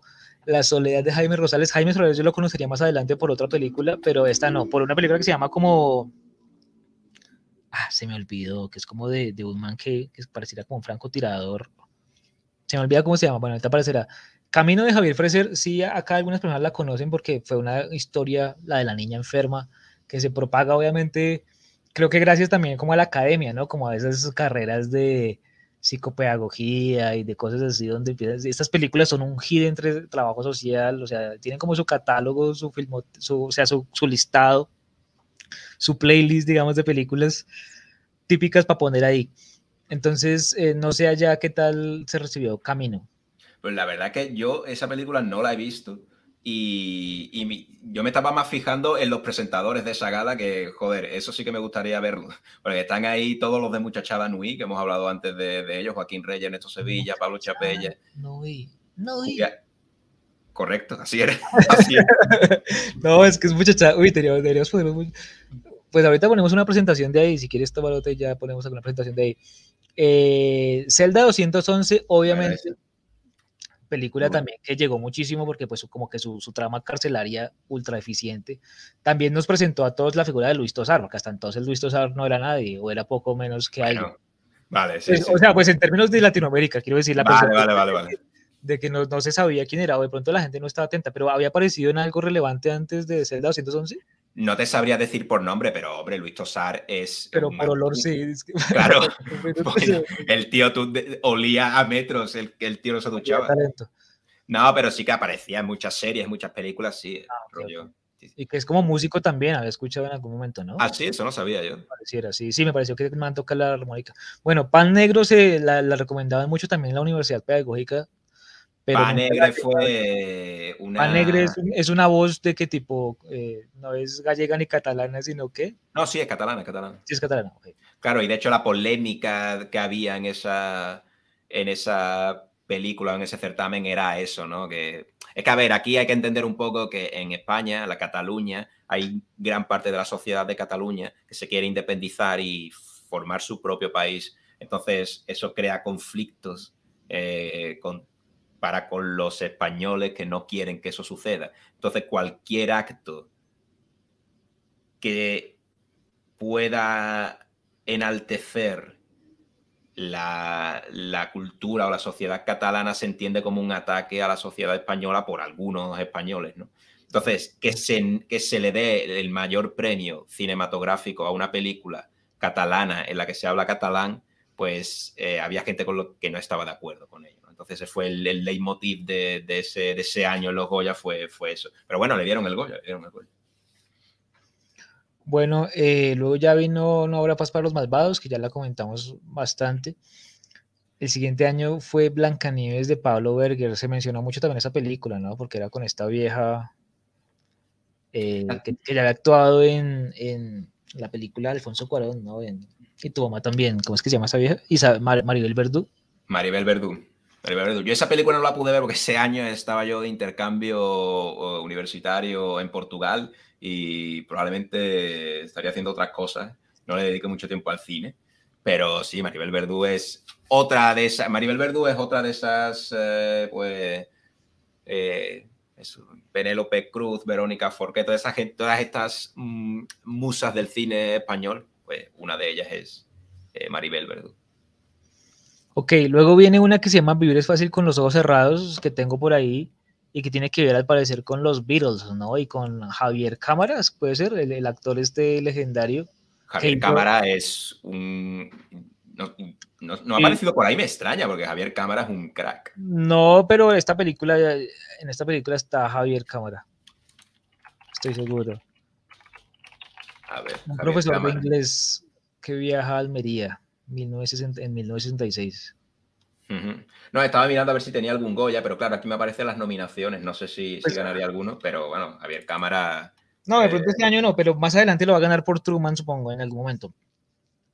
Pero Javier Cámara, que también tiene mucho que ver con Colombia en este momento, porque es el, que hace de Héctor, Abad, de Héctor Abad en el olvido que seremos, ¿no? En la, en la película que hizo justamente Fernando Trueba con guion de David Trueba, el que, el que acá lo gana como director en Vivir es fácil con los ojos cerrados, porque David Trueba es un, es un man que es escritor y que también es director y que es hermano de Fernando Trueba.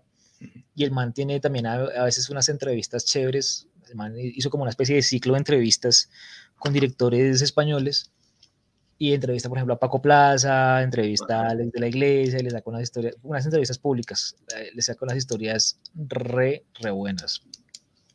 Muy bueno, man. Bueno, siguiente, La Isla Mínima, Alberto Rodríguez. Bueno, un thriller poderoso, tipo como True Detective o algo así. Ya sabía, sabía que iba a hacer la referencia, pero es que es cierta. Sí, sí, es que es como un gótico noir, ¿no? Un, o sea, o, o, una de esas películas noir que ambientadas como en el, en el, profundo sur y eso que tienen como ciertos elementos como con el horror, con el fantástico, con, con lo costumbrista. Bueno, entonces como que sí, muy chévere, muy chévere la isla mínima con Alberto Rodríguez. Alberto Rodríguez había hecho otras películas que no habían cuajado tanto, ¿no? Como había una en la que la gente corría resto, no me acuerdo cómo se llama.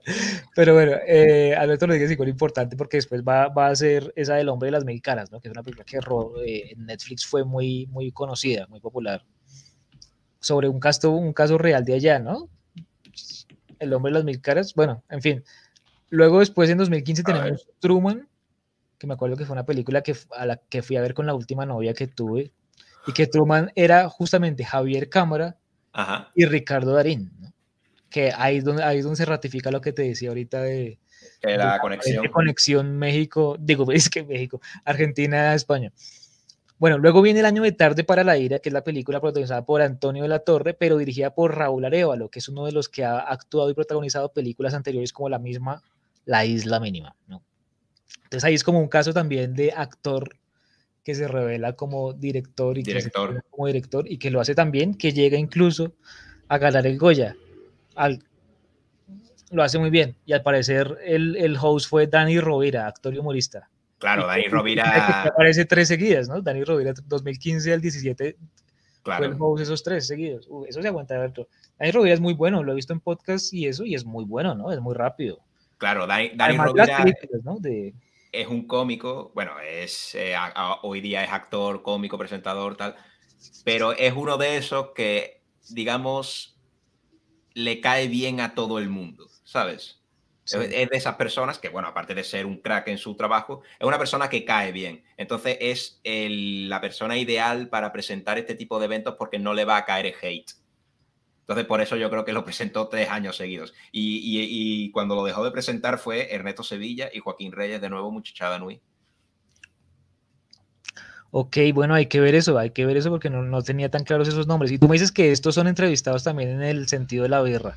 Todos. Sevilla y Reyes, uf, re bien. Tengo que mirarlo. No, y además ahí ya me das el resto de cosas que escuchar. Muchas gracias. Pues mira que yo he escuchado a Dani Rovira como compañero de podcast de un man que yo escucho por Todopoderosos y por Aquí hay Dragones, que se llama Ant eh, ¿cómo es? Antonio González Campos, puede ser. Antonio González, sí, Antonio González ah, Campos, que también es una figura de radio y demás. Él tiene un podcast con Dani Rovira que se llama Su año favorito. ¿Lo has pillado? No, pero Antonio González Campos es guionista, ¿no? Pues Arturo, ¿no? Es, es, eh, ¿Cómo? Arturo. Arturo, Arturo, perdón. Arturo. Sí, sí, sí, sí. Arturo González Campos. Es una persona muy cinéfila y muy radial, muy de podcast. Pues supuestamente dicen que es comedia también, pero pues no me consta. Porque la gente que ve España me dice que no tanto, pero igual el man tiene por ahí algunos, incluso showcitos y paradas en YouTube. Pero el man realmente en el mundo de la radio y podcast, el man la rompe re duro. Sí, sí, sí, Muy bueno. Y junto a Dani Rovira, uff. Hacen buen tándem, ¿no? Una dupla muy brutal. Te lo recomiendo muchísimo ese podcast. Muchísimo, muchísimo. Bueno, eh, Tarde para la ira, tremenda película, tremenda película. Antonio de la Torre, brutal. La librería Isabel Coiset, no puedo hablar mucho del feminismo. Luego, luego viene Campeones de Javier Freser, el mismo director de Camino, hacia otra película que se llama Campeones, que sí recuerdo, creo recordar que era como sobre una especie de niños con retraso, una especie de... Es que sí, mira, es, son películas para gente que estudia esas carreras realmente. A ver, se especializó en eso, porque la, es el mismo director de Camino. Eh, campeones eh, correctamente va de pues, una especie de equipo, creo que es un equipo de fútbol o algo así, que, que sí que tienen eh, discapacidad mental. Claro, luego viene Dolor y Gloria en el 2020, que es la película que te digo de Pedro Almodóvar, de, de, que generó mi transformación, eh, y que es muy buena, ¿no? Y que, y que en su momento la gente recibió muy bien. ¿A ti te gustó Dolor y Gloria, la película de Almodóvar? Sí, lo que pasa, o sea, yo con él, con Almodóvar tengo una, una especie de, no me suelen gustar, eh, ya de, es que como que le tengo cierto prejuicio negativo y luego veo las películas y la mayoría de las veces pues me gustan las películas. Sí. Eh, y con Do Dolor y Gloria me, me, me, entretiene, o sea, me, me, mola la película, pero nunca diré, nunca recomendaré esa película para, para alguien, para decir, hey, te tienes que ver eso. Si quiero recomendar una película de, de Almodóvar a alguien, probablemente, o sea, no sería esa, ¿sabes? me tiraría por algo más clásico como Todo sobre mi madre o incluso, incluso La piel que habito, eh, la recomendaría antes que... Ok, que bueno, bien. me, parece, me parecen más interesantes como propuesta. Bueno, Por cierto, claro, estoy, estoy viendo ahí, estoy viendo ahí que eh, Dolor y Gloria, el año 2019, la Sí. gala y, y la siguiente, y la siguiente, y la siguiente, no se hicieron en Madrid, pero yo creo que el resto se hicieron en Madrid, como dato, eh, curioso. sí, como dato curioso. Bueno, pero entonces, esa Pilar Palomero, ¿qué? Las Niñas, película que ganó en 2021. Ni idea. Ah, pues mira, esa no la tenía fichada ni como mujer que ganó, que ganó Oscar, o sea, Goya, Goya, no. Goya. no la tengo...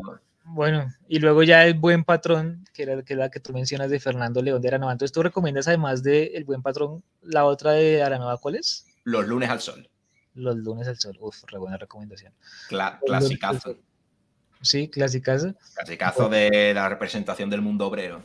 Sí, sí, sí. Iba a decir dos cosas, voy a decir una nada más porque lo otro creo que a lo mejor no, no encaja muy bien. Pero no, solo eh, comentar a- que además de los Goya, pues era justo, justo esto, pero no, lo- no creo que no lo voy a mostrar, que ya cada uno lo busque luego porque es gracioso, pero no. Así que bueno. Eh, Podría si quieres, está bien. sí, no sé. Sí, pues tranquilo, está bien. No sé. No, no, si no es por tiempo, es por el contenido. Bueno, da igual. Lo, lo, que- lo primer- lo primero que quería decir es que, aparte de los Goya, eh, en España, eh, como am, colateralmente se hacen los Yago, los premios Yago, que eh, los organiza un, un cómico, se podría decir, que se llama Santi Alberú, y digamos que premia a todos esos olvidados de los Goya, pues a esas personas que, que pues, quizás merecían un Goya, pero no, no se lo dieron, o ese tipo de cosas. Es tiene un tono más humorístico que otra cosa. Son los, los Yagos, en lugar de los Goya, pues son los gallos, los, los Yagos, y los organiza los Yagos. Y los organiza eh, eh, Santi Alberú. Santi Alberú, que bueno, es un cómico, también eh, hace stand-up y participa en programas de televisión. Eso por un lado, también decir que, lo tengo aquí apuntado, que eh, no sé en qué año, pero hace muy poco, en una edición se colaron eh, dos actores porno y grabaron un vídeo en los baños de los Goya. Eso lo tenía por aquí apuntado, es importante. ok. Por si alguien quiere buscar. No todo va a ser aquí Almodóvar, Amenábar, en fin, que si alguien quiere un poco ir a X vídeos, pues que vaya también. Eh, ahí tiene contenido de los Goya. Ah, sí, qué raro. ¿En X videos dices? No sé, era la primera que se me ha ocurrido, pero probablemente esté, probablemente esté, no sé. Sí, sí, ni idea. Em, y lo, y lo que, lo que tenía aquí apuntado, o sea, en la pantalla para ver es que eh, Alfredo Landa, que es otra, igual que eh, comentábamos antes de eh, Berlanga y toda esta gente, Alfredo Landa, pues es historia del cine español, igual que Tony Sí. LeBlanc, igual que eh, Andrés Sí. Pajares, Pepe Rubianes, toda esta gente. El del crack, ¿no? Alfredo Landa es el del crack, ¿no? Y, y, le, y le dieron un Goya de honor en 2008, ¿vale? Le dieron un, un Goya de honor en 2008. Y cuando fue a recogerlo, no se sabe muy bien qué le pasó, porque todavía no, yo creo que nunca tal, pero no se sabe muy bien si le dio un- una especie de amago de ictus o, o qué le pasó, que no articulaba palabras. Entonces, yo no lo voy a poner porque yo qué sé, igual alguien eh, lo ve muy violento, pero lo, lo dejo aquí porque por si No, alguien- sí, doloroso ver eso. Sí, mejor no verlo. Sí, Claro, por eso. ver eso, pobre hombre. Que si, al- si alguien lo quiere ver como dato curioso, pues que lo busque, que está ahí. Alfredo ¿Y, Landa recoge quedó en directo? Uy, mae, de verdad. Claro, claro, claro, claro. ¿Y, lo, ¿Y lo dejaron? ¿Pero éticamente pueden hacer eso? A ver, no, no le dio un ictus rollo que es eh, tal, pero como que no, no le venían las palabras, ¿sabes? Como que, y, y él, y él mismo se estaba dando cuenta de que le estaba pasando algo. Ay, pobre hombre. Pero bueno, un poquito de comedia hay ahí. Comedia hay en todos sitios. Y, ahí, y ahí No, también. pues no sé, no sé. no No, no, pero no lo voy a poner, no lo voy a poner. Pero lo dejo ahí por si alguien lo quiere ver, pues que lo busque, ¿vale? Alfredo Danda en el Goya de Honor. Vale. eh, y por mi parte ya está, Davis. O sea, yo tenía aquí eso, algunas cositas apuntadas, las he dicho todas. Y, y a menos que tú tengas alguna que otra cosa por ahí. Pues a mí el deseo, ya que lo has comentado tú, aquí dejo la idea por si alguien en algún momento escucha esto, de que si quiere llevar a Miguel Noguera a presentar los Goya, por mí yo apoyo esa, esa idea. Nunca mejor dicho. Uy, sería re bueno. Sí, no, pues yo no sé, pues sería re bueno ver, digamos, ese tipo de comediantes presentando ese tipo de eventos, como que realmente, como que ese tipo de comediantes que se arriesgan, es más, o sea, como que hacen que, que el evento tenga más altura y sea posible verlo, más allá de que uno sepa que, sea, que es una bada comercial y no trampas tan, tan, tan bobas como la cachetada de los Oscar o como, o como el error de, que comete Warren Beatty y Faye Dunaway cuando presentan La La Land en lugar de Moonlight, ¿no? Mm. bueno, de, de, de, eso también hay, claro, tampoco quería yo aquí avasallar con vídeos, pero hay muchísimas eh, equivocaciones, se ha caído el Goya y lo han roto, eh, bueno, han pasado mil cosas eh, curiosas en, en, en, celebraciones en directo, es que al final él implica a tantas personas que realmente no están habituadas a ese tipo de cosas que los fallos se prestan, pues, muchísimo. ¿no? No, pues simplemente cerrar invitando a la gente a ver la película La Jauría, que es una película colombiana muy, muy, muy potente muy recomendada. Una película, pues, que obviamente no vamos a reseñar acá, pero pues que sí recomendamos muchísimo. Y que pues felicitarla desde aquí por haber, eh, por su nominación al Goya. Y de hecho, pues este programa en parte es hecho gracias a ellos para rendir un homenaje a, eh, un homenaje a ellos, porque pues el hecho de estar nominados al Goya genera la necesidad de que el, el, el, cinéfilo colombiano o el historiador de cine colombiano o el que está consumiendo cine colombiano empieza a, a, sentir curiosidad por el cine español y de alguna manera se pueda aprender más, y pueda conocer directores, y pueda conocer actores, y pueda conocer guionistas, y entre en una tradición que realmente es muy rica, ¿no? muy valiosa la del cine español. Entonces, pues nada, pues muchas gracias al señor Porto Taco por habernos acompañado, y pues nos veremos en una próxima oportunidad de Rayones de Cine. Muchas gracias a todos. Listo, don Portis, muchas gracias, cuídate. Entonces, Nada, pues, chao. Vamos hablando, te cuidas. Chao, chao, chao. Chao, pues.